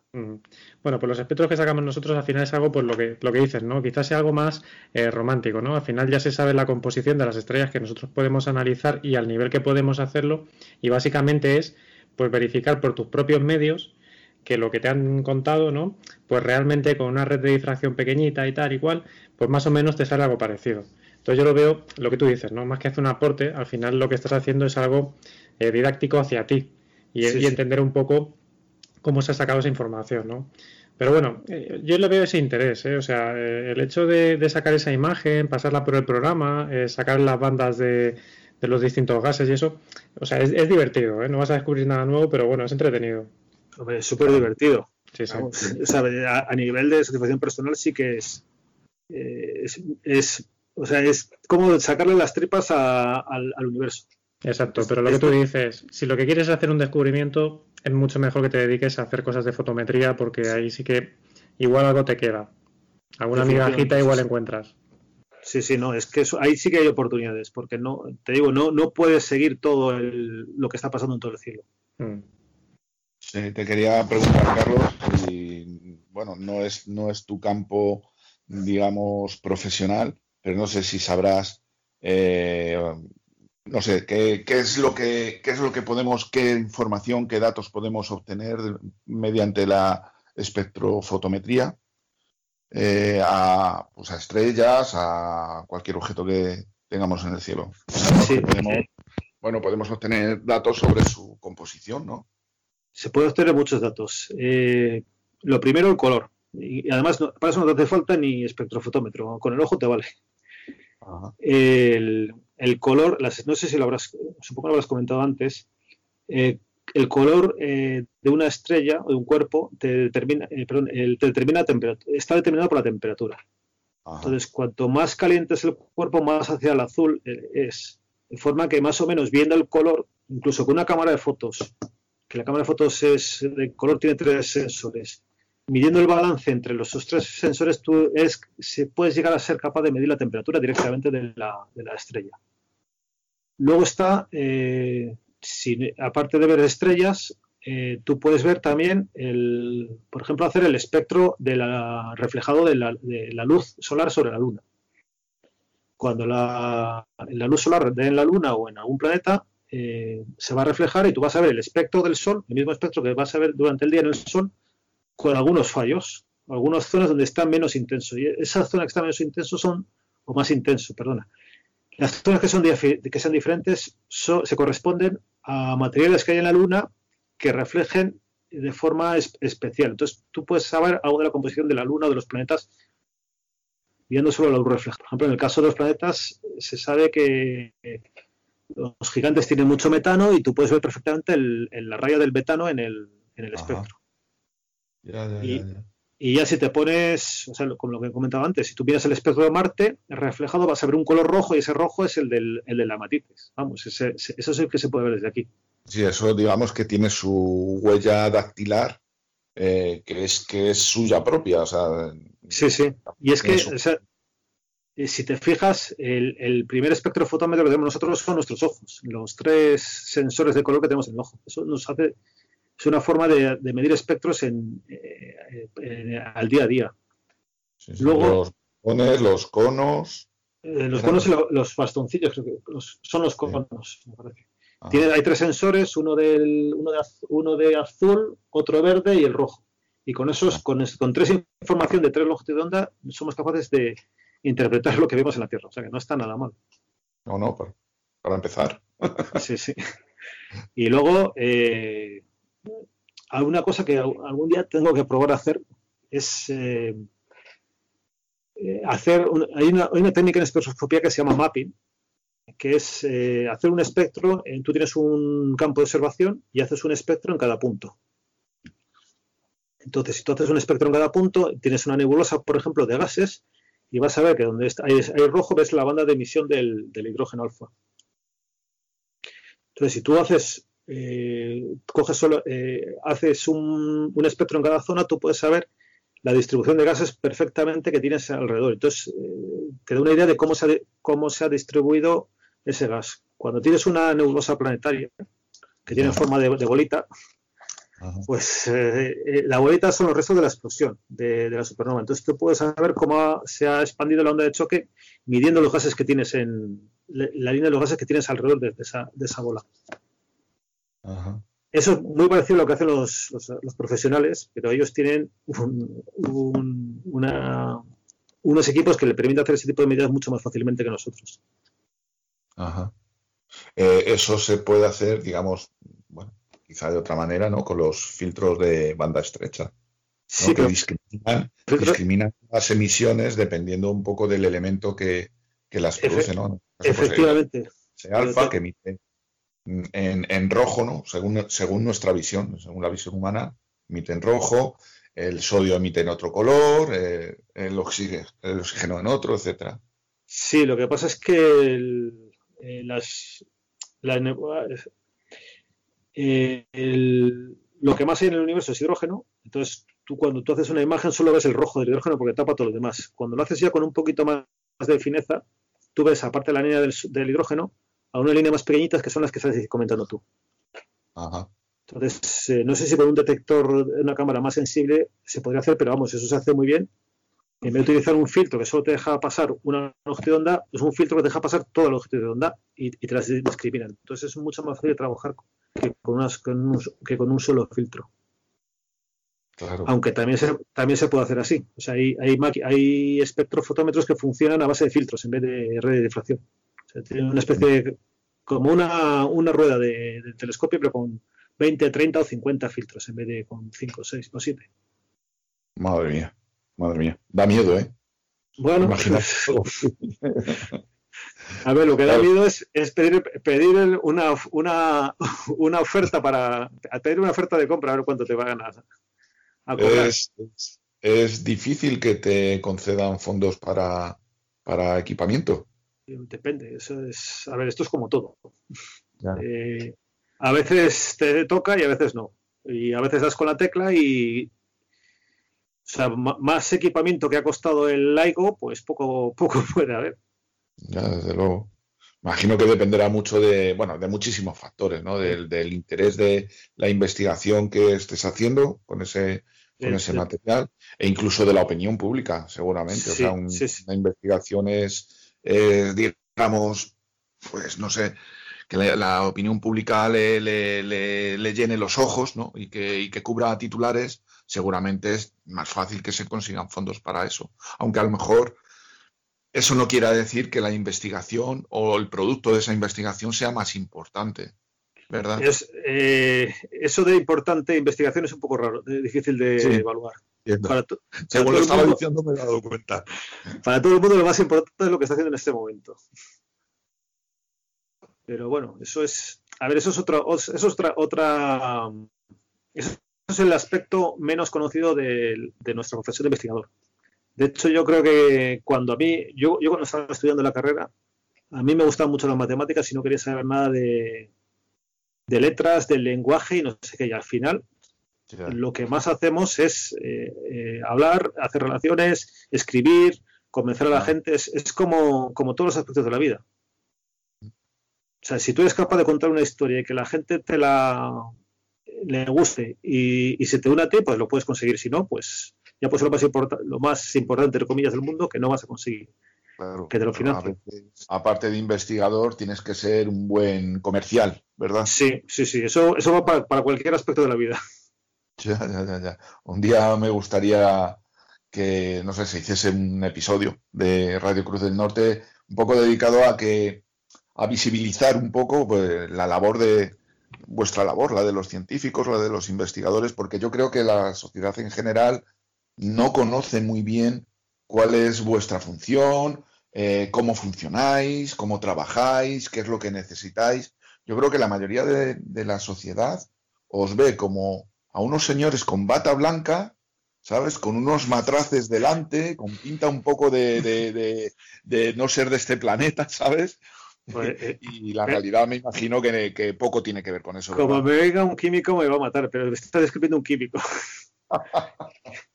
y tenemos nuestros piques también, como en todas las profesiones, y los físicos no nos gustan ni la bata blanca ni los matraces. en general, vamos, es un poco, es, en broma, ¿eh? que no se me enfade nadie. Ya me imagino.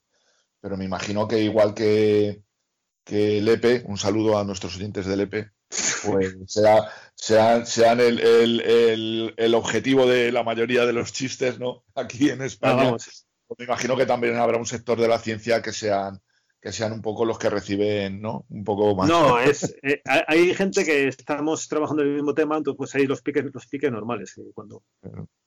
Los que haya, los que sigan un poco la serie esta de Big Bang Theory, pues de vez en cuando dejan caer como que la geología no es una ciencia, eh, bueno, ahí hay otro pique que es entre teóricos y experimentales. Ajá. que Eso, eso también pasa. Esa es otra. Sí, sí, sí. En tu caso eres experimental, ¿no? Pues un poco las dos cosas. a mí me gusta más la experimentación, pero si tengo que hacer algo de teoría, no, ¿sabes? Me da bien. Vale. Vale, para todo. Carlos. Y para nada. Esto es como el Depende de lo que se, de lo que, de lo que, de lo que aparezca en ese momento. Claro, claro, claro. Bueno, y, actualmente en qué estás metido? Estás metido, nos has dicho que estás en, bueno, investigando un poco óxidos de hierro. Estoy, mira, yo trabajo ahora en el Instituto de Ciencia de Materiales de Madrid, en el mismo sitio donde hice la tesis, pero después de dar unas cuantas vueltas por el mundo acabé en el mismo sitio.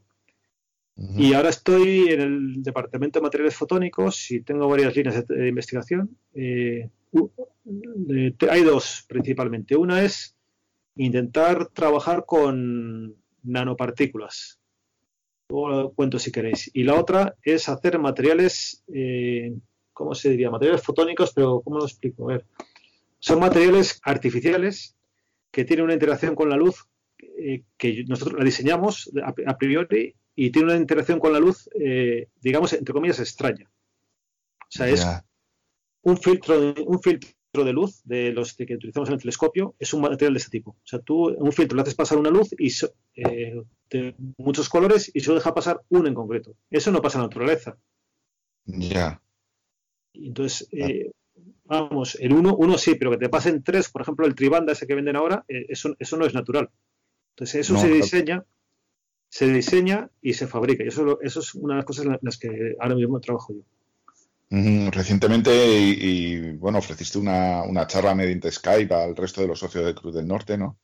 Acerca de las, de la, bueno, de los filtros y lentes empleados en la astronomía y comentaste que muchas, que algunas de estas lentes se fabrican pues, sobre una base de, de un vidrio en el que se depositan una serie de capas y cada una de esas capas pues es, es, un filtro de por sí, ¿no? Entonces los filtros precisamente pues son super, superposiciones de, varias de estas capas, ¿no? Eh, eh, simplificando eso, es más un poco más complicado, pero bueno, básicamente lo que se hace es depositar una capa con un índice de refracción y un espesor tal que una onda se queda justo encajada en esa, es decir, refracción por la longitud de onda es justo ese espesor, bueno, es la mitad de ese espesor, pones otra encima y otra encima y otra encima y cuando repites eso muchas veces eh, amplificas el paso justo de la longitud de onda que tú quieres y suprimes todos los demás. Entonces, de, esa manera seleccionas una longitud de onda. Si haces otra capa interpenetrada o encima, o ya sabría que ver cómo se pone, puedes diseñar dos pasos de longitud de onda. Y eso es, o sea, eso hay que diseñarlo y si tienes más o menos la idea, lo diseñas, lo, lo, calculas, porque hay muchísimos métodos, tanto teóricos como numéricos, para calcularlo. Y luego tienes que ir a una sala blanca. Una sala blanca es un, sitio parecido a un quirófano donde no hay polvo. Entonces, en esa sala blanca eh, hay unos sistemas de depósito de, de capas, pues las capas tienen, tienen que tener unos 100 nanómetros, o 100, entre 100 y 300 nanómetros son el espesor de las capas. Y vas dependiendo capa, capa, capa, capa, a lo mejor puedes poner 30, 40, 50 capas para conseguir un filtro más o menos bueno. Y eso luego. Me imagino que esto se hace también en vacío, ¿no? Sí, en un trato vacío. Bueno, sí, casi siempre en vacío. Ahora, ya hay técnicas que ya no, no, requieren tanto vacío, pero casi siempre es un trato vacío. Sobre todo para que te quede el espesor bien homogéneo. Y lo más gracioso de todo esto es que te lo venden por 200 euros o 100 euros. Que es, un trabajo que no es tan caro para lo que te pones a pensar lo que, lo que es. Ya. O sea, yo me, pues cuando empecé a estudiar, eh, las cosas de óptica eran, pero súper caras. Vamos, una cosa disparatada. Y en los últimos años yo tengo, me mandan información de folletos de equipamiento óptico y ha bajado muchísimo, muchísimo el precio todo las técnicas eh, bueno, todo, todo. lo que hablábamos antes de, las cámaras. Igual. y nos estamos aprovechando nosotros, porque si no, vamos, este equipamiento hace 20 años era impensable. Sí, sí, sí, sí. Muy interesante todo. Bueno, lo primero, buenas tardes, noches o días, según nos escuchen. Carlos, como bien comentabas. La verdad es que, pues, efectivamente, una de las cosas que al final nos siempre se nos pueda quedar en la como duda o pregunta, incluso que también se nos puede hacer por ahí por alguna parte, siempre que miramos, observamos objetos del espacio, es que, que, que, es lo que realmente vemos, porque claro, cada uno tenemos adiestrado nuestro ojo, cada uno tenemos, ya lo hemos comentado en algún otro programa, que depende mucho del entrenamiento que, tengamos y de la práctica, de los instrumentos que tengamos, pues vemos los distintos objetos de manera diferente, ¿no? Como tú explicas ahí que los mismos fotones que vienen del universo son capaces de producir en, cada uno de los observadores eh, imágenes diferentes, ¿no? Eh, a ver, esto, una, una, pregunta que cada vez que llego a casa y enseño una foto me dice, pero ¿cuál es lo real? Eso es trampa. eso es lo real, ¿cuál es lo real? Lo que vemos en la foto, lo que vemos por el ojo. Y, para consuelo de muchos astrofotógrafos se puede decir que todo es real o, nada es estrictamente auténtico. Vamos a ver, todos son eh, intentos que hacemos para reflejar una realidad. Eh, como ya habéis contado, la, luz eh, está compuesta de, en función de lo que oscila la luz por unidad de tiempo, que se llama longitud de onda, pues tiene un color. Lo que nosotros percibimos va desde el azul hasta el rojo. Luego hay por abajo hay infrarrojo y por encima está ultravioleta y luego hay un montón de longitud de onda más aparte. Entonces, para formar nuestra la realidad del mundo, nosotros tenemos eh, en los ojos detectores de luz y oscuridad nunca me acuerdo si son los conos los bastoncillos, y los otros detectan tres colores.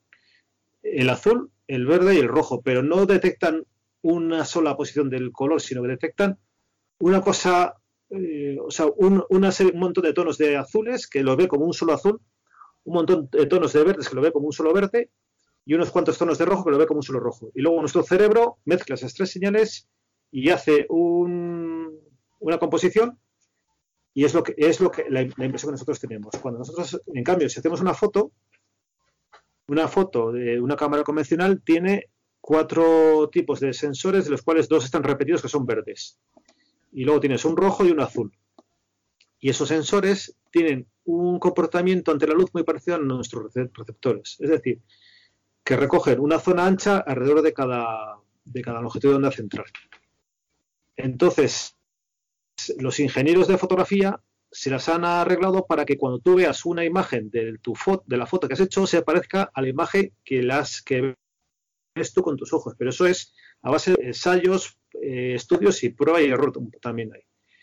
Cuando hacemos algo que no tenemos referencia, como es en el espacio, pues nosotros recibimos la, luz, la atrapamos como podemos, con una cámara monocroma, con filtros, con una cámara con una cámara de color o, a, ojo con el ocular. Entonces, cada, como la distribución de luz es diferente en cada tipo de medida, pues nos puede salir una realidad diferente en cada, en cada toma. Es decir, que tan real es la, la, imagen que tú ves de Orión a simple vista como esas fotos de colores con planeta Hubble de cualquier nebulosa que, que veamos. Lo único que tenemos que saber interpretar lo que estamos viendo. Y luego hay otra cosa que nosotros vemos en tres, en tres colores. Es como y en realidad eh, la luz tiene, eh, iba a decir infinitos, pero no son exactamente infinitos, pero tienen muchísimos colores. Eh, se podría hacer una imagen que tuviera cuatro, cinco, seis o, o- o n, o n receptores para poderlo ver en, en vez de, digamos, en tres colores, como en tres dimensiones, podría verlo en, en, en en varios colores. No sé si me entendéis. O sea, nosotros solo, en realidad solo vemos rojo, verde y azul. Pero Pues es si verdad. hubi- por ejemplo, Hay los- una degradación de, de- de colores. eso lo hace todo el cerebro. O sea, nosotros no, no- solo vemos tres colores. Vemos en tricomía. Por ejemplo, Entonces- mira, yo les contaba a mis hijos cuando eran, eran pequeños que había un. el- se llamaba el cuento del, del arcoíris Benito. El arcoíris Benito estaba muy triste porque él no podía tener el rosa. Pues si os fijáis, el color rosa no existe en la naturaleza. Es una cosa que nos. no- es una imagen de nuestro cerebro. Como el marrón o el, el, gris. El gris es una especie de composición de blanco y negro. O sea, es, en- nosotros el blanco tampoco existe.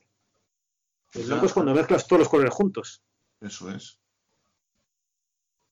Y entonces, al hilo un poco de esto, eh, el color melón, el color rosa palo o el color berenjena, ¿existen o son inventos de las revistas de moda? Son eh, tu, la imagen, esa es la formación que hace tu cerebro de, de, un, de tres impulsos nerviosos de tres, de tres longitudes de onda. El mío Y no, entonces- porque no sé lo que es, cuál es el color de un melón. De hecho, yo creo que un melón tiene como tres o cuatro colores diferentes. Sí, sí, y ahí es, es que hay- Cuando viene mi mujer y me dice, mira, qué bonito, está en color melón, digo, ¿qué me estás contando, por favor? Que soy un hombre, yo tengo siete colores, siete colores como mucho. A ver, eso no son los ojos, eso es el cerebro. O sea, el cerebro de las mujeres está más desarrollado en ese sentido que el nuestro. Se nota. Sí, sí. Y hay, hay tribus de. La verdad es que lo vi hace tiempo, pero no, no sé re- reproducirlo. Hay tribus eh, que han estado aisladas, que están en entornos donde ven muchos verdes y son capaces de distinguir tonalidades de verde que a nosotros nos parecen todas iguales. Sí, los O sea, esquimales, los esquimales dicen que son capaces de distinguir no sé qué cuántas decenas de blancos. Sí, pero vamos. es- es sobre el- la imagen real, al final, es una imagen de que nos monta nuestro cerebro. Y igual que nuestro cerebro lo podemos montar nosotros con un programa de, de edición de fotografías, siempre que sepamos combinar las- lo que estamos haciendo con los colores. Claro, entonces lo que en astronomía lo que hacemos muchas veces los aficionados, ¿no? Cuando queremos observar el, objetos es intentar pues limitar la, la, la longitud de onda precisamente, ¿no? La, la luz de determinadas longitudes de onda concretas para de alguna forma mejorar el contraste, quitar contaminación lumínica, etcétera, ¿no? Eh, Sí. Ver objetos como el sol, etcétera. Que para eso pues tenemos un instrumento que se llaman los filtros, ¿no?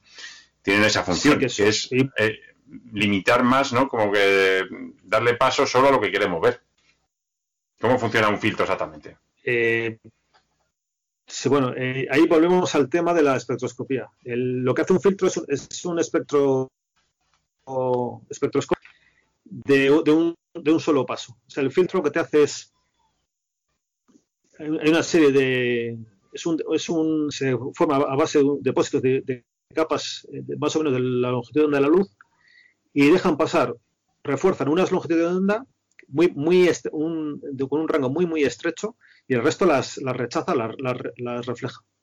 Entonces, Pues sí, Sí. ahí, Carlos, eh, de efecto, tú que te dedicas a eso, ya a modo curioso, ¿cómo se puede fabricar un, filtro para que deje pasar solo longitud de onda súper, vamos, que son evidentemente muy, ver, muy ahí- pequeñas? ¿Cómo, ¿Cómo se fabrica eso? se llama, eh, hay una cosa que se llama camino óptico, que es lo- el camino que recorre la luz. Entonces, la luz no recorre el mismo camino si va en el aire que si va en el vidrio. El vidrio tiene una cosa que se llama índice de refracción, que hace que, el- o sea, es lo que hace que la luz se, tuerce cuando se mete en el agua. Entonces, en hay materiales donde la luz va más- despacio y otros materiales donde va más deprisa. Cuanto más despacio vaya, más alto es el índice de refracción. Entonces, lo que se le hace para hacer un filtro, se le hace una trampa a la luz. Pones eh, planos con índice de refracción bajo y índice de refracción alto, con el mismo espesor en todos los casos y repetido eso varias veces. Entonces, cada vez que haces un contraste de índice de refracción bajo y uno alto, la luz se refleja entre, en- entre cada interfase. Y si tú consigues que la luz sea exactamente el te quepa una longitud de onda en, en ese periodo de repetición, en, en el- la zona baja, la zona de alta de refracción, esa, esa intensidad de luz se va a, a reforzar. Si tú solo repites 20, 30, 40 veces, por cada vez que repites ese, ese periodo, ese periodo de, de, de una lámina de índice de refracción bajo y otro alto, lo que vas a hacer es estrechar la zona de reforzamiento y, y de forma que solo vas a dejar pasar una longitud de onda muy, muy, una zona, un rango de longitud de onda muy estrechita.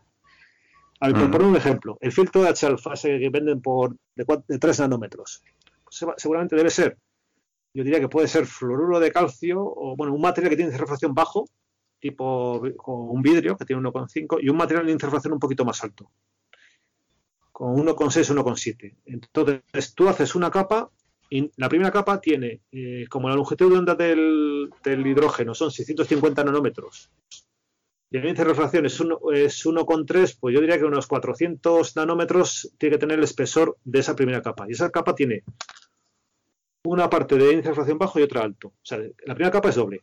Pues esa primera capa de 400 nanómetros, que es eh, un poco menos de media micra, la repites 40 veces. Entonces, 40 veces por 400 nanómetros son 16 micras, más o menos. Y esto se es- fabrica en esto se fabrica en un en, en vid- en vidrio. se, se pone, se pone un sustrato de vidrio y abres, tienes dos grifos, por así decirlo, dos grifos de gas, no de. En un grifo tienes un gas que, que abre ese grifo y el gas eh, entra en una cámara de vacío y el vidrio está frío en el, en el- bueno, frío o caliente, depende de la, técnica. Y el, vidrio está en el suelo. El gas llega al vidrio, se pega a ese vidrio y luego y cortas la- la- el grifo, abres el otro, el otro grifo y sale el otro gas. Y el otro gas te forma la siguiente capa.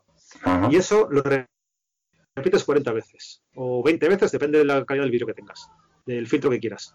Y entonces, el- normalmente en vez de poner uno, pones a lo mejor eh, 20 o 30 sus- sustratos para que crezca 20 o 30 cristales de cada vez. Eso Ujú. est- está ya automatizado y entonces le das el- un, un controlador que te controla los tiempos y los flujos de gases para poder hacer el. Entonces, de esa manera se hacen los, los filtros interferenciales.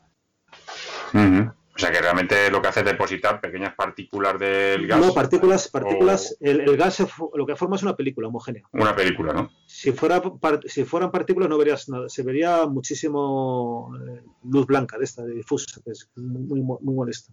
O sea, lo- eh, tienes que conseguir que el, depósito sea muy homogéneo y muy plano, porque cuanto más plano, más calidad va a tener el filtro óptico. Y la calidad, porque muchas veces estos filtros, eh, pues sí que es que se nota en el precio muchas veces, ¿no?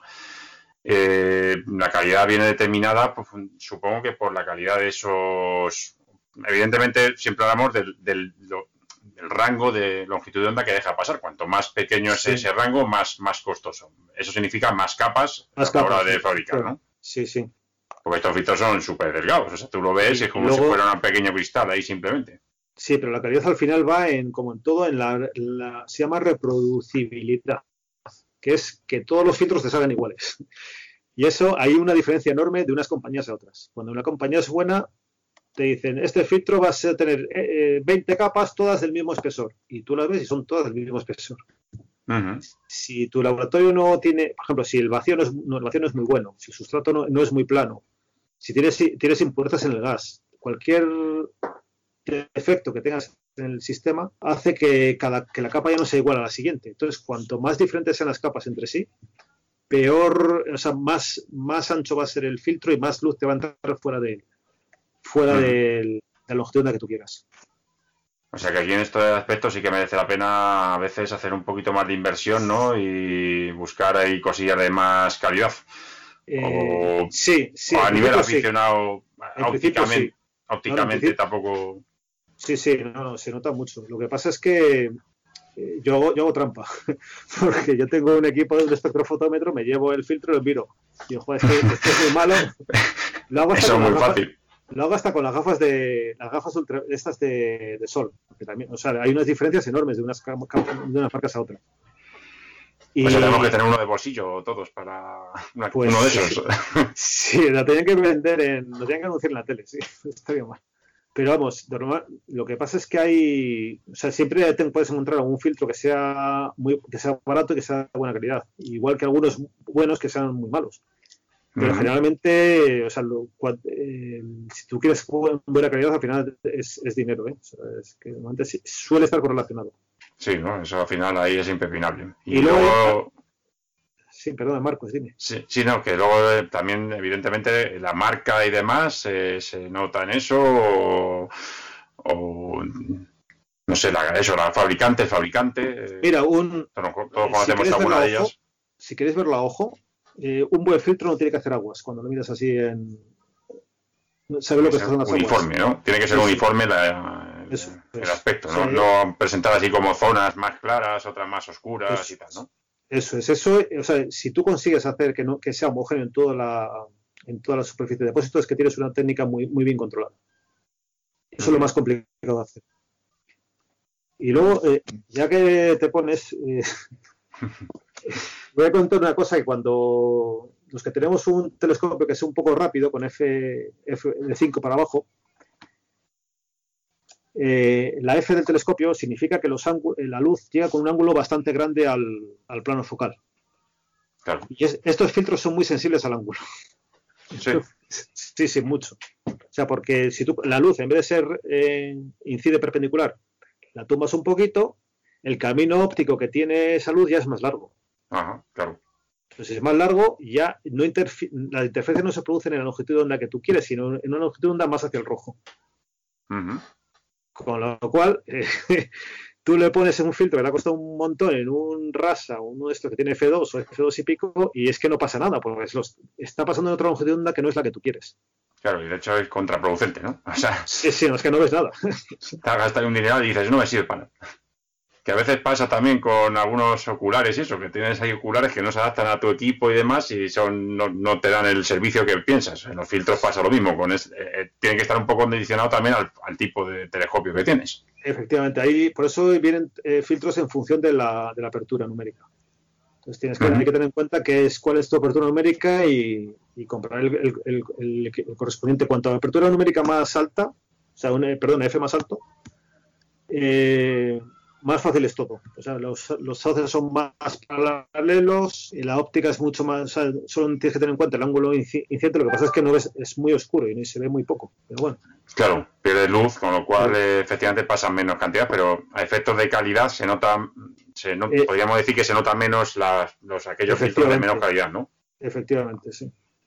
O sea que ya sabemos que si tenemos un telescopio de focal corta, Hay, Tenemos hay que ir a- rascarse el bolsillo. hay que rascarse el bolsillo, O para variar. Meterle una Barlow, ¿no? Meterle una Barlow que te aumenta la longitud focal, la relación focal, por lo tanto, y incidirán los rayos de manera más perpendicular en el, en el filtro. Sí, pero eh, no sé, es un poco.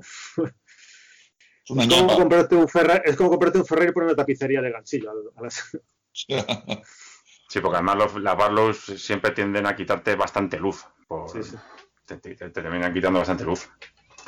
Hombre, si tienes una apertura un poquito, ¿no? Un poquito grande, pues te da un Sí, la poquito puedes compensar una cosa con la otra, pero es lo que dice. Al final, si es, tienes el tubo de gran diámetro es para aprovechar que tiene más luz, pues que un poco vas desaprovechando, ¿no? Que verdad es que al final, yo no sé, porque que en un filtro, la verdad es que los filtros tienen precios considerables. Pero tiene mucha tecnología. Es que la verdad tú Sí, y, sí, se, aprecia en lo que tú dices.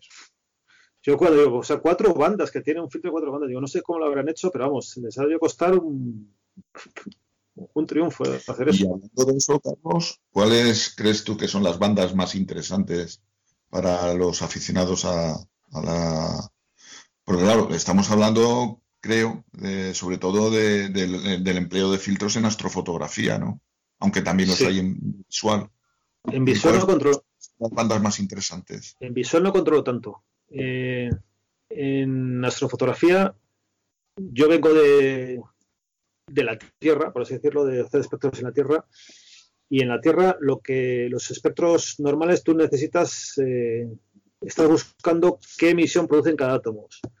En las nebulosas, eh, la cosa es bastante más complicada. O sea, cuando la luz le llega a un- al hidrógeno, o al sodio, a lo que tú quieras, eh, le llega radiación ultravioleta, se pone muy caliente entonces eh, los electrones emiten luz, pero resulta que el, el átomo que tienes al lado del que ha emitido la luz coge esa misma luz y la absorbe. De forma que los espectros, que la, la longitud de onda convencionales que tú observas en la Tierra no se ven en el espacio. Lo que se ve en el espacio son líneas muy poco débiles, muy poco intensas, que a veces ha costado mucho medirlas aquí, que son las que todos conocemos, la H alfa, la, os- la O3 y luego están la, la H beta, el azufre y se ve un poquito de metano y poco más. Y luego hay un- un- unas cuantas bandas eh, menos intensas que se ven con el espectro, espectrofotómetro, pero esas casi no te producen imagen. Entonces va- tú vas en el cielo y casi todos los objetos que tienes en el cielo son o, o verdes o rojos. es el H alfa o el oxígeno. Y luego las tienes de color, eh, ¿cómo se llama? Las estrellas eh, no emiten en, como nebulosas, se emiten en continuo. O sea, se llama radiación de cuerpo negro en física. Entonces las ves en función de su temperatura de blancas, azuladas o, ro- o rojitas. Entonces, para observar el cielo, eh, uno puede intentar hacer, coger solo el, el H alfa y el, y el O3, con eso tendrías toda la imagen de los gases prácticamente que, que ves por ahí, y eh, necesitas una imagen para el fondo del- de la emisión de, de la luz por cuerpo, se llama cuerpo negro. no sé. Espero que, no, que me entendáis cuando quiero decir cuerpo negro. Eh, bueno, si nos lo cuentas un poquito para que nuestros oyentes sepan un poco de qué va el asunto. eh, A ver, que- curioso, porque por ejemplo nuestro Sol es un, es un Es un cuerpo negro. Sí, a mí cuando me lo contaron, cuando me lo contaron me pensaba que estaba de cachondeo. Y pues si es que brilla un montón, ¿cómo va a ser negro? Entonces, un, un cuerpo, un cuerpo negro eh, es un objeto físico que es, que es un sistema que absorbe toda la luz o emite toda la luz. Si tú tienes una cosa que es blanca, la mayor parte de la luz sale reflejada de la superficie blanca. Y entonces eso no nos vale. Entonces, un cuerpo negro eh, tiene la ventaja de que- la facilidad que tú le das, tú sabes la temperatura de ese material, de ese, cuerpo, y sabes la luz que está emitiendo. Tiene un, espectro continuo de, emisión que va desde ultravioleta hasta el rojo. Y el máximo depende eh, de la temperatura. Entonces, cuando tú ves una estrella incandescente, eso es un cuerpo negro. Y el, la incandescente significa porque está pues, a 5.000, 7.000 grados. Si está a 7.000, 8.000 grados, la luz es azulada, porque tiene más componente de luces azules. Si está a 5.000, 4.000 grados es rojiza, porque es, tiene más, el máximo de la emisión está en el rojo, pero tiene todo eso. todo- esos son, digamos, es el, lo que llamo el cuerpo negro, que es el- la- las luces continuas que tienes en las fotos. Las luces discretas son las de emisión de gas, que son la nebulosa, que sobre todo es H alfa y el 650 nanómetros, y el oxígeno, que está en 500, no sé, está 400 y pico, 500, 500, 510 por ahí. Eh, básicamente la mayor parte de las fotos se hacen así. Eh, pero también se pueden hacer otras combinaciones. Eh, el, cuerpo negro, como he dicho, se extiende desde ultravioleta hasta infrarrojo. Entonces, uno podría pensar, de hecho, tengo ganas de hacer el experimento, es hacer una imagen en vez de con eh, eh, los con la- el rango visible, con, eh, poniendo filtros azules, verdes y rojos, tú puedes hacer seguir lo mismo y poner filtros en el ultravioleta o en el infrarrojo, de forma que puedes hacer una imagen con 3, 4, 5 o 6 colores. No sé si me entendéis. Sí, sí, sí, un poco, bueno, por hacer un símil barato, lo que se suele hacer cuando se hace fotografía con, eh, con una cámara monocroma y se utilizan filtros de color. Eso es, pero eh, en vez de poner 3, puedes poner 5, 6 o 7, los que tú quieras. Entonces, eh, ahí se pueden hacer, se podrían hacer nuevas y nuevas composiciones de, de imagen con esto. Y lo- otra cosa que he estado mirando alguna vez para hacer astrofotografía es eh, buscar si hay alguna emisión eh, en el infrarrojo de, de algún gas. No he visto gran cosa, pero la ventaja que tiene el infrarrojo es que no hay polución, no hay polución lumínica en, en las ciudades, porque casi no se emite en infrarrojo. Entonces, uno podría observar es- esa emisión desde el centro de una ciudad sin, sin- sin mayor problema. Ajá. El único impedimento sería, eh, bueno, las, me parece que las nubes sí que son, o, la- el vapor es opaco, es opaco para el infrarrojo, ¿no? El infrarrojo es muy largo. El infra- para el infrarrojo medio es, es malísimo, vamos, es lo peor que te puede ser. O sea, mi pelea siempre es con el agua. Claro. Pero entre el visible y infrarrojo hay una, región espectral que se llama el, el el infrarrojo medio, que hay, hay una ventana que nosotros no la vemos, pero la, la atmósfera es transparente y ahí sí que se puede hacer. Más o menos hasta una micra, una micra y media por ahí. Eso es. súper interesante porque en el infrarrojo emite todo, todo, cualquier cosa que esté por encima del cero absoluto eh, emite en el, en el Eh, infrarrojo. Eso justamente es el cuerpo negro, que me acabas de contar. O sea, del- lo que pasa es que tú cuando estás a 20 grados, en vez de emitir en verlo azul, o, eh, lo, lo ves, eh, no lo puedes ver porque no, no tienes visión infrarrojo, pero emite una red de cuerpo negro infrarrojo. ¿Habéis visto los, los hornos de altos hornos?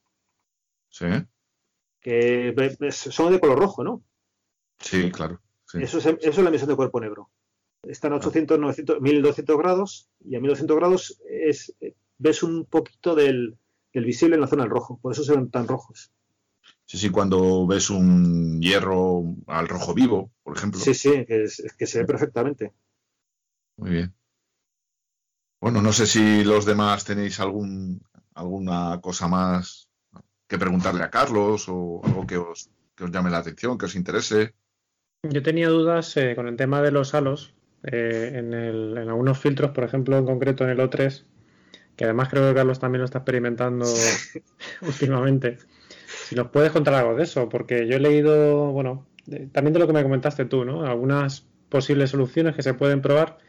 Vamos, yo no he tenido mucho éxito, no sé si tú eh, sabes algún truquito o... A ver, eh, como dicen los de la tele, me alegro que me hagas esa pregunta.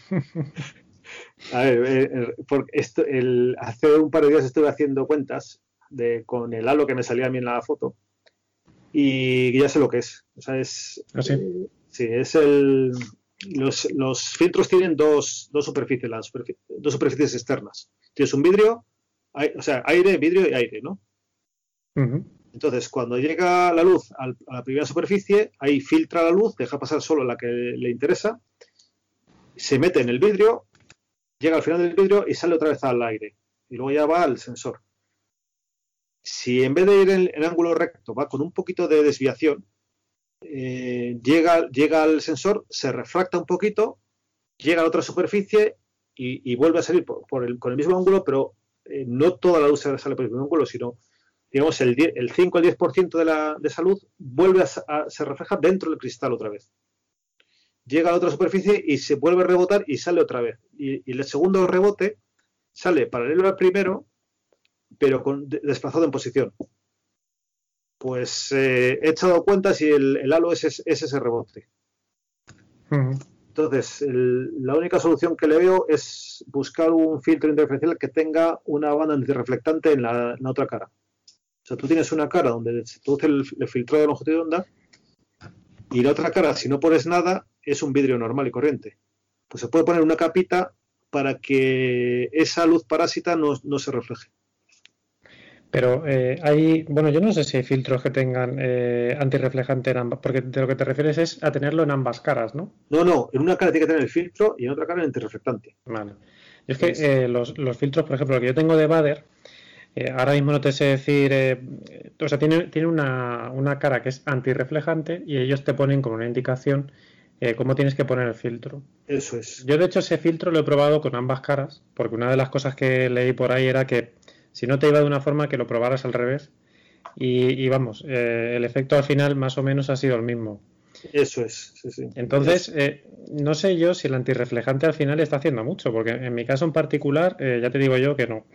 No, pues en tu caso, efectivamente, no está haciendo nada. Lo que pasa es que eh, depende mucho del ángulo. O sea, el, el, halo depende de la F de tu, equipo. Cuanto más F tenga el equipo, o sea, F más apertura, perdona, F más baja, más grande te va a ser el halo. Yo lo próximo que voy a probar, que me lo dijiste tú y también lo he leído luego por ahí, de hecho creo que lo pone en la página web de, de Bader, es separar la distancia entre filtro y sensor.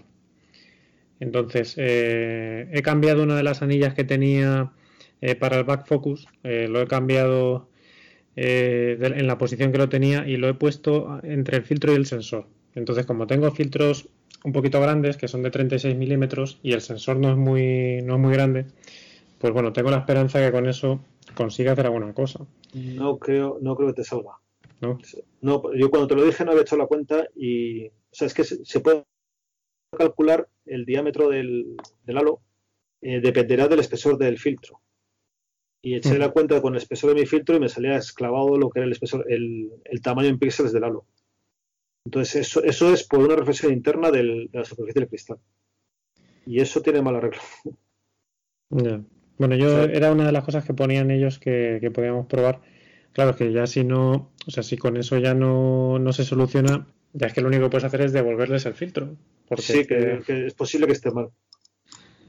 Porque, o sea, lo que dices tú, el halo tiene que ser enorme. que, puede pasar. Pero el, mío son de, calculé 30 40 píxeles y es lo que me daba a mí el, cálculo de, la reflexión interna. Vamos, es una cosa muy, muy común ¿eh? en, estos filtros de, oxígeno. Yo creo que, a lo mejor cuesta mucho depurar e, ese tipo de filtro. Es que, es que hay mucha radiación. Yo creo que lo tienen todos. Pero como el, verde es la que más es el máximo de la radiación de las estrellas blancas y el máximo del que ves tú y el máxima sensibilidad que sintonizan los sensores toda la vez, pues es mucho más fácil que te pase un, que, hay una, estrella muy luminosa que, que excite lo suficiente el sensor para que veas el halo.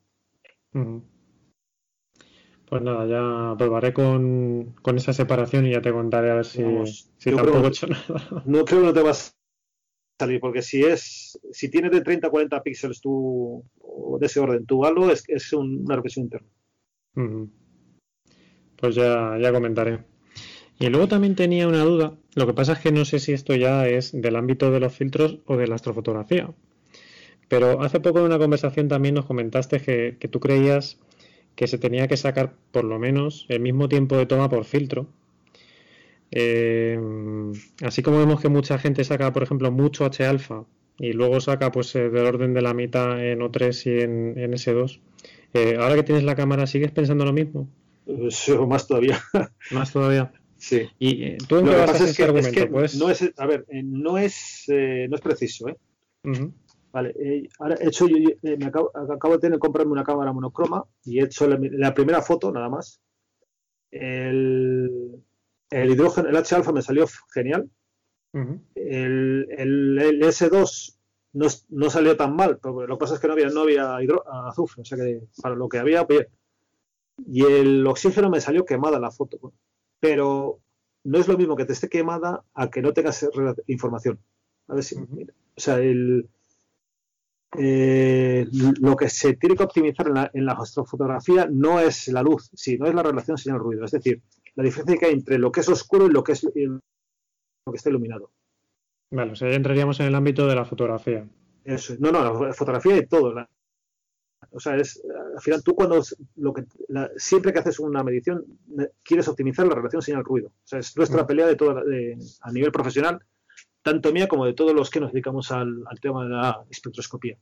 Entonces, eh, siempre que haces un espectro, haces primero el fondo, que sería el, dark, haces el, background, que sería el, el flat, y, entre, esas, entre, el, entre el 1 y el 0, que sería el, dark y el flat, se te mueve tu foto. Entonces, tú quieres que entre la, ausencia de señal y la máxima señal tengas muchísimo rango dinámico para poder sacar detalles. Entonces, el, el, el problema del oxígeno es que hay mucha luz por ahí, pero tienes mucha luz, pero el fondo muy alto, con lo cual no tienes casi nada de información. Entonces, eh, lo que me pasó a mí fue que dejé mucho tiempo para el oxígeno y me salió la foto quemada, pero sin, sin información. Entonces, lo, lo, que hay que hacer son, mi opinión ahora, lo mismo cambio de opinión, pero vamos, es hacer eh, menos exposición por, por sub, por toma, pero muchas más exposiciones. Porque eh, además la, mayor parte de la contaminación lumínica está en el verde, con lo cual vas a tener un fondo tremendo que te va a quitar eh, información de la señal que tú quieres acumular. En cambio, en el, en el hidrógeno no hay casi fondo. Entonces, aunque dejes trabajar la cámara, como el cero lo tiene muy, muy cerquita, aunque tengas muy poquitas, la relación entre la señal y el cero es muy alta. En cambio, en el oxígeno la relación entre la señal y el fondo es muy baja. O sea, es, más relación señal-ruido que intensidad de, luz. Yo tengo ganas de probarlo. ¿eh? Yo ya te comenté que la próxima eh, foto que saque eh, sacaré el mismo tiempo de, o sea, el, mismo número de tomas de, cada canal. No, no, yo, yo creo es que, a ver, eso, eso te lo dije, yo creo que está mal. Hay que hacer muchas tomas del verde con muy, poco con menos tiempo de exposición.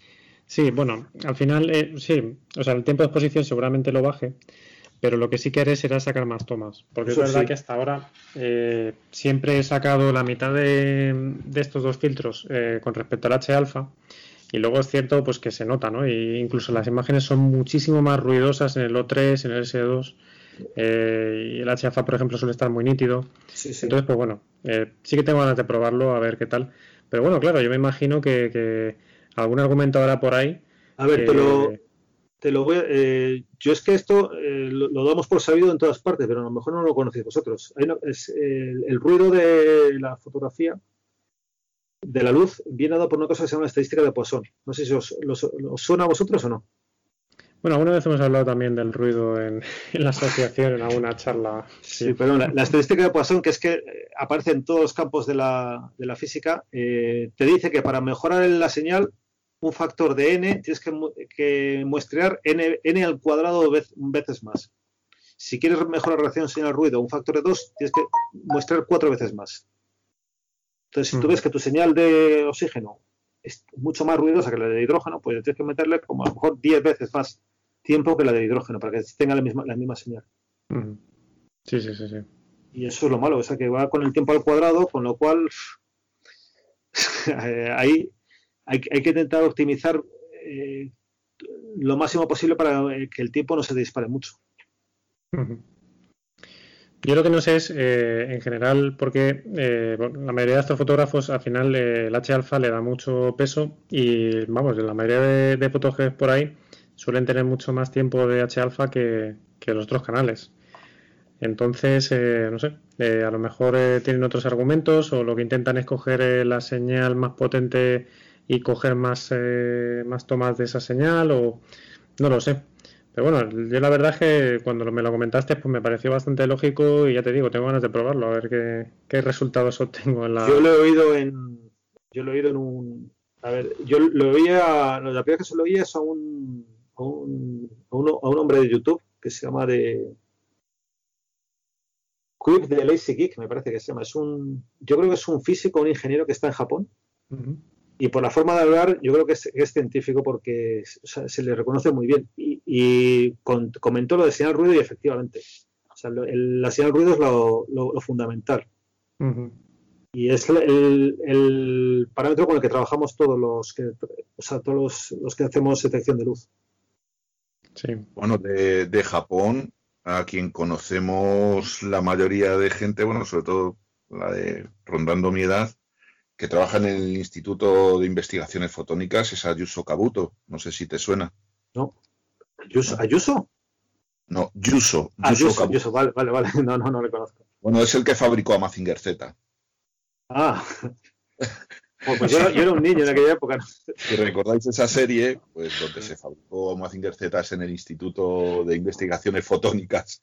Y es que me lo recordó un poco cuando me, cuando me estuviste, cuando nos estuviste contando dónde trabajas y tal, y el nombre es un poquito similar. Digo, anda, mira. Pues no lo sabía yo, pero ah. conozco, gente que. Conozco institutos parecidos aquí en España.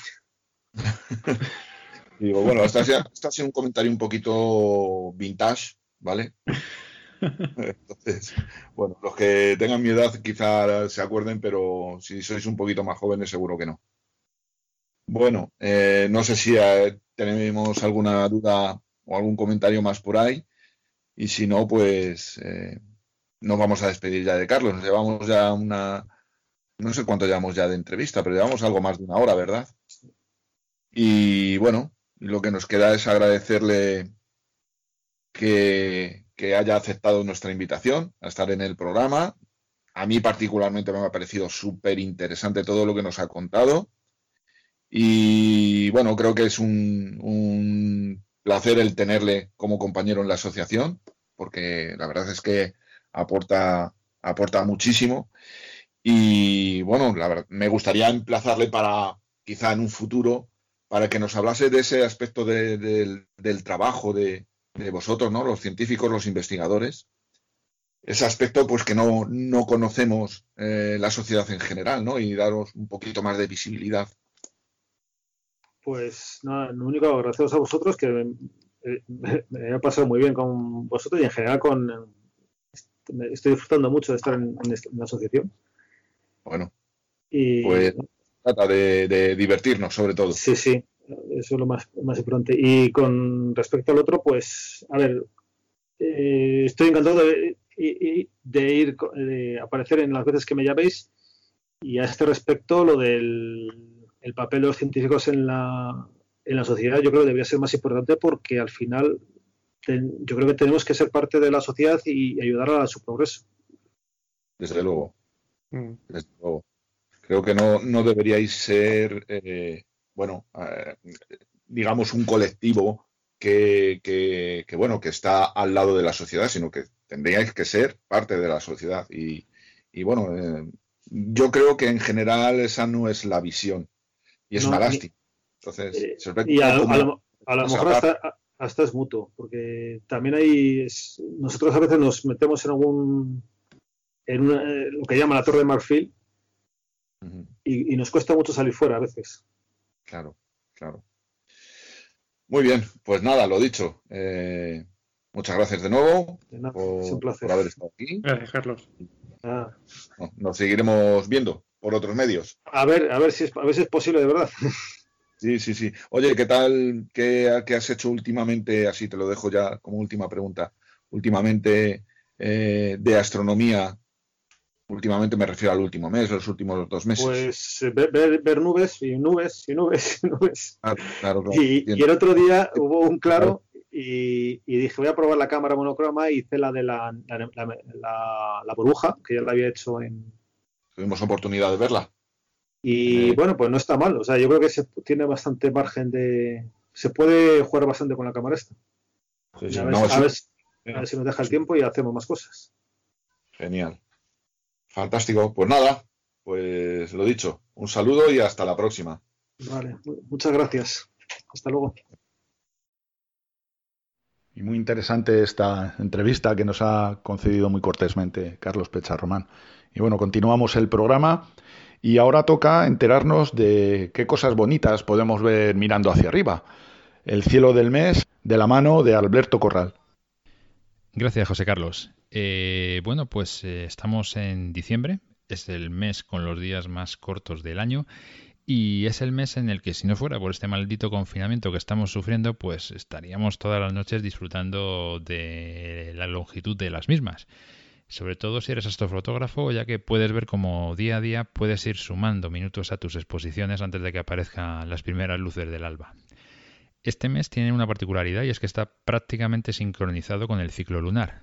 Y así el día 1 de diciembre, si os fijasteis, fue luna llena, con lo cual vamos a cerrar el mes, el día 30 de diciembre, con otra luna llena. ¿Vale? Eh, sin duda alguna, y como ya hemos comentado en la sección de noticias, el acontecimiento más reseñable que vamos a tener en el cielo durante este mes va a ser la conjunción que va a existir entre Júpiter y Saturno y que va a ser el día 21 de diciembre cuando más próxima va a estar, con solamente medio grado de separación entre ambos. Es un acontecimiento muy importante pues porque como ya hemos visto se produce cada bastante tiempo. Por su parte, Venus ya no se va a encontrar tan alto en el horizonte y va a ir perdiendo altura conforme avance el mes.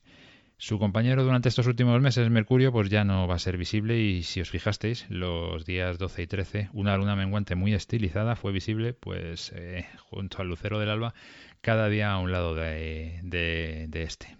Es una imagen bastante curiosa. Júpiter y Saturno, que irán perdiendo altura conforme avance el mes, comenzarán su andadura en la constelación de Sagitario y acabarán más o menos en Capricornio. Los días 16 y 17 ambos planetas formarán un bonito collage en el cielo, como habéis visto con la, con la Luna.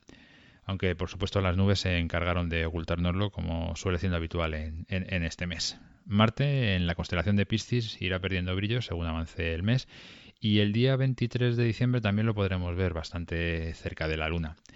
En diciembre tenemos dos lluvias de meteoros que son más o menos reseñables. La primera de ellas es las Geminidas, que tienen una tasa de 150 meteoros hora y que se produce, bueno, se ha producido entre el 4 y el 17 de diciembre. Tienen su punto cumbre o lo tuvieron la noche del 13 al 14 y este año la verdad es que fue bastante bueno para verla, si no fuera por las nubes, ya que correspondía con la noche de, luna llena, de, perdón, de luna nueva. Así que es una oportunidad bastante buena para, para poder observar la tasa de meteoros tan alta que tiene esta lluvia.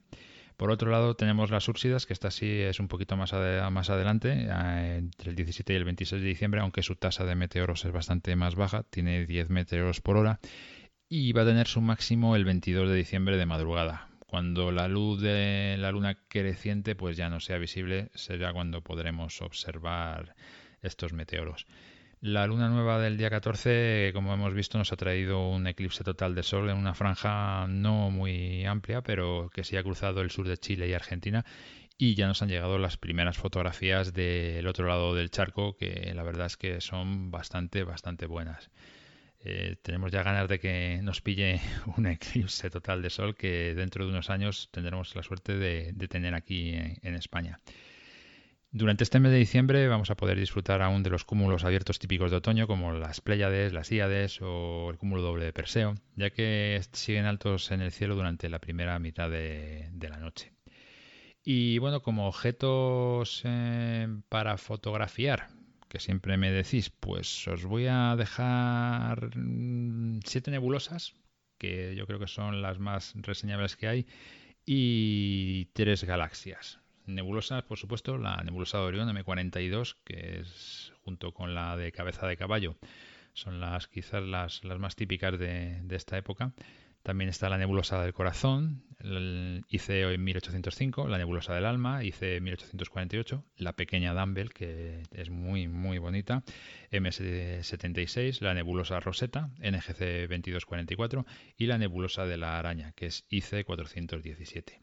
Y para galaxias, pues dos galaxias espirales, la M77 y una que a mí personalmente me gusta bastante, que es la galaxia Nautilus, que es NGC 772, es muy bonita.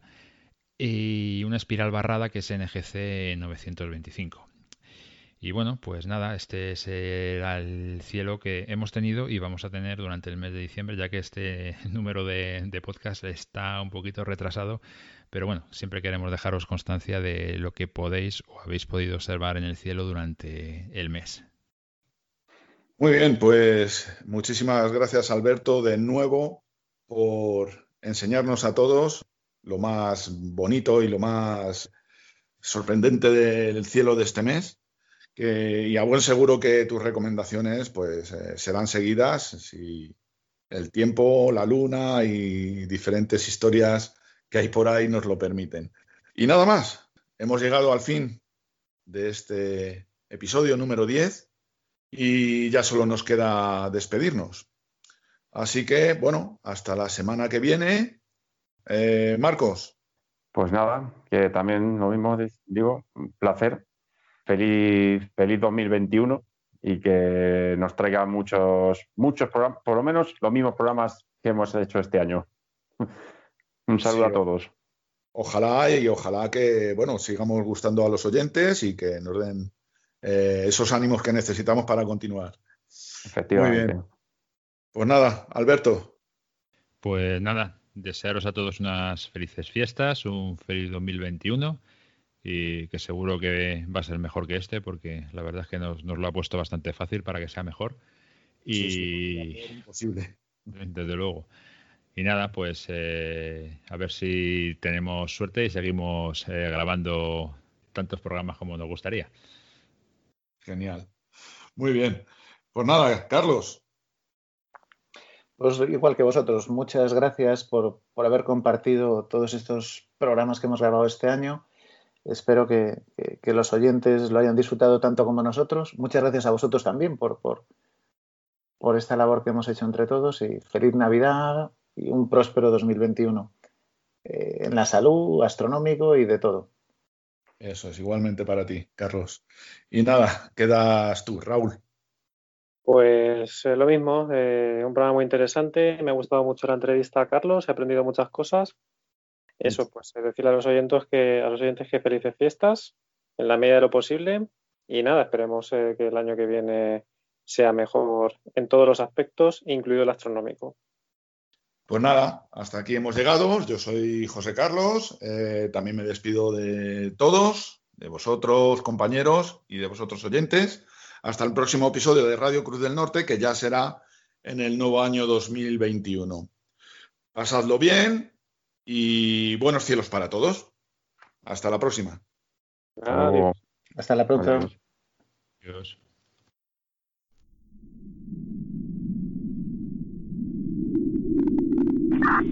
Sol 3, 11.37 horas. Misión Casey Ares 2. Desde la llanura de Tarsia. Aquí la comandante Castro. Informe 00228 para control de misión ESA JAXA Canberra. Me encuentro a 182 metros del módulo Schiaparelli, al borde de una profunda grieta. El paisaje es abrupto, helado, rojizo y desolador. Hay una tenue brisa. Desde MRO nos anuncian una pequeña tormenta de polvo del este en un par de horas.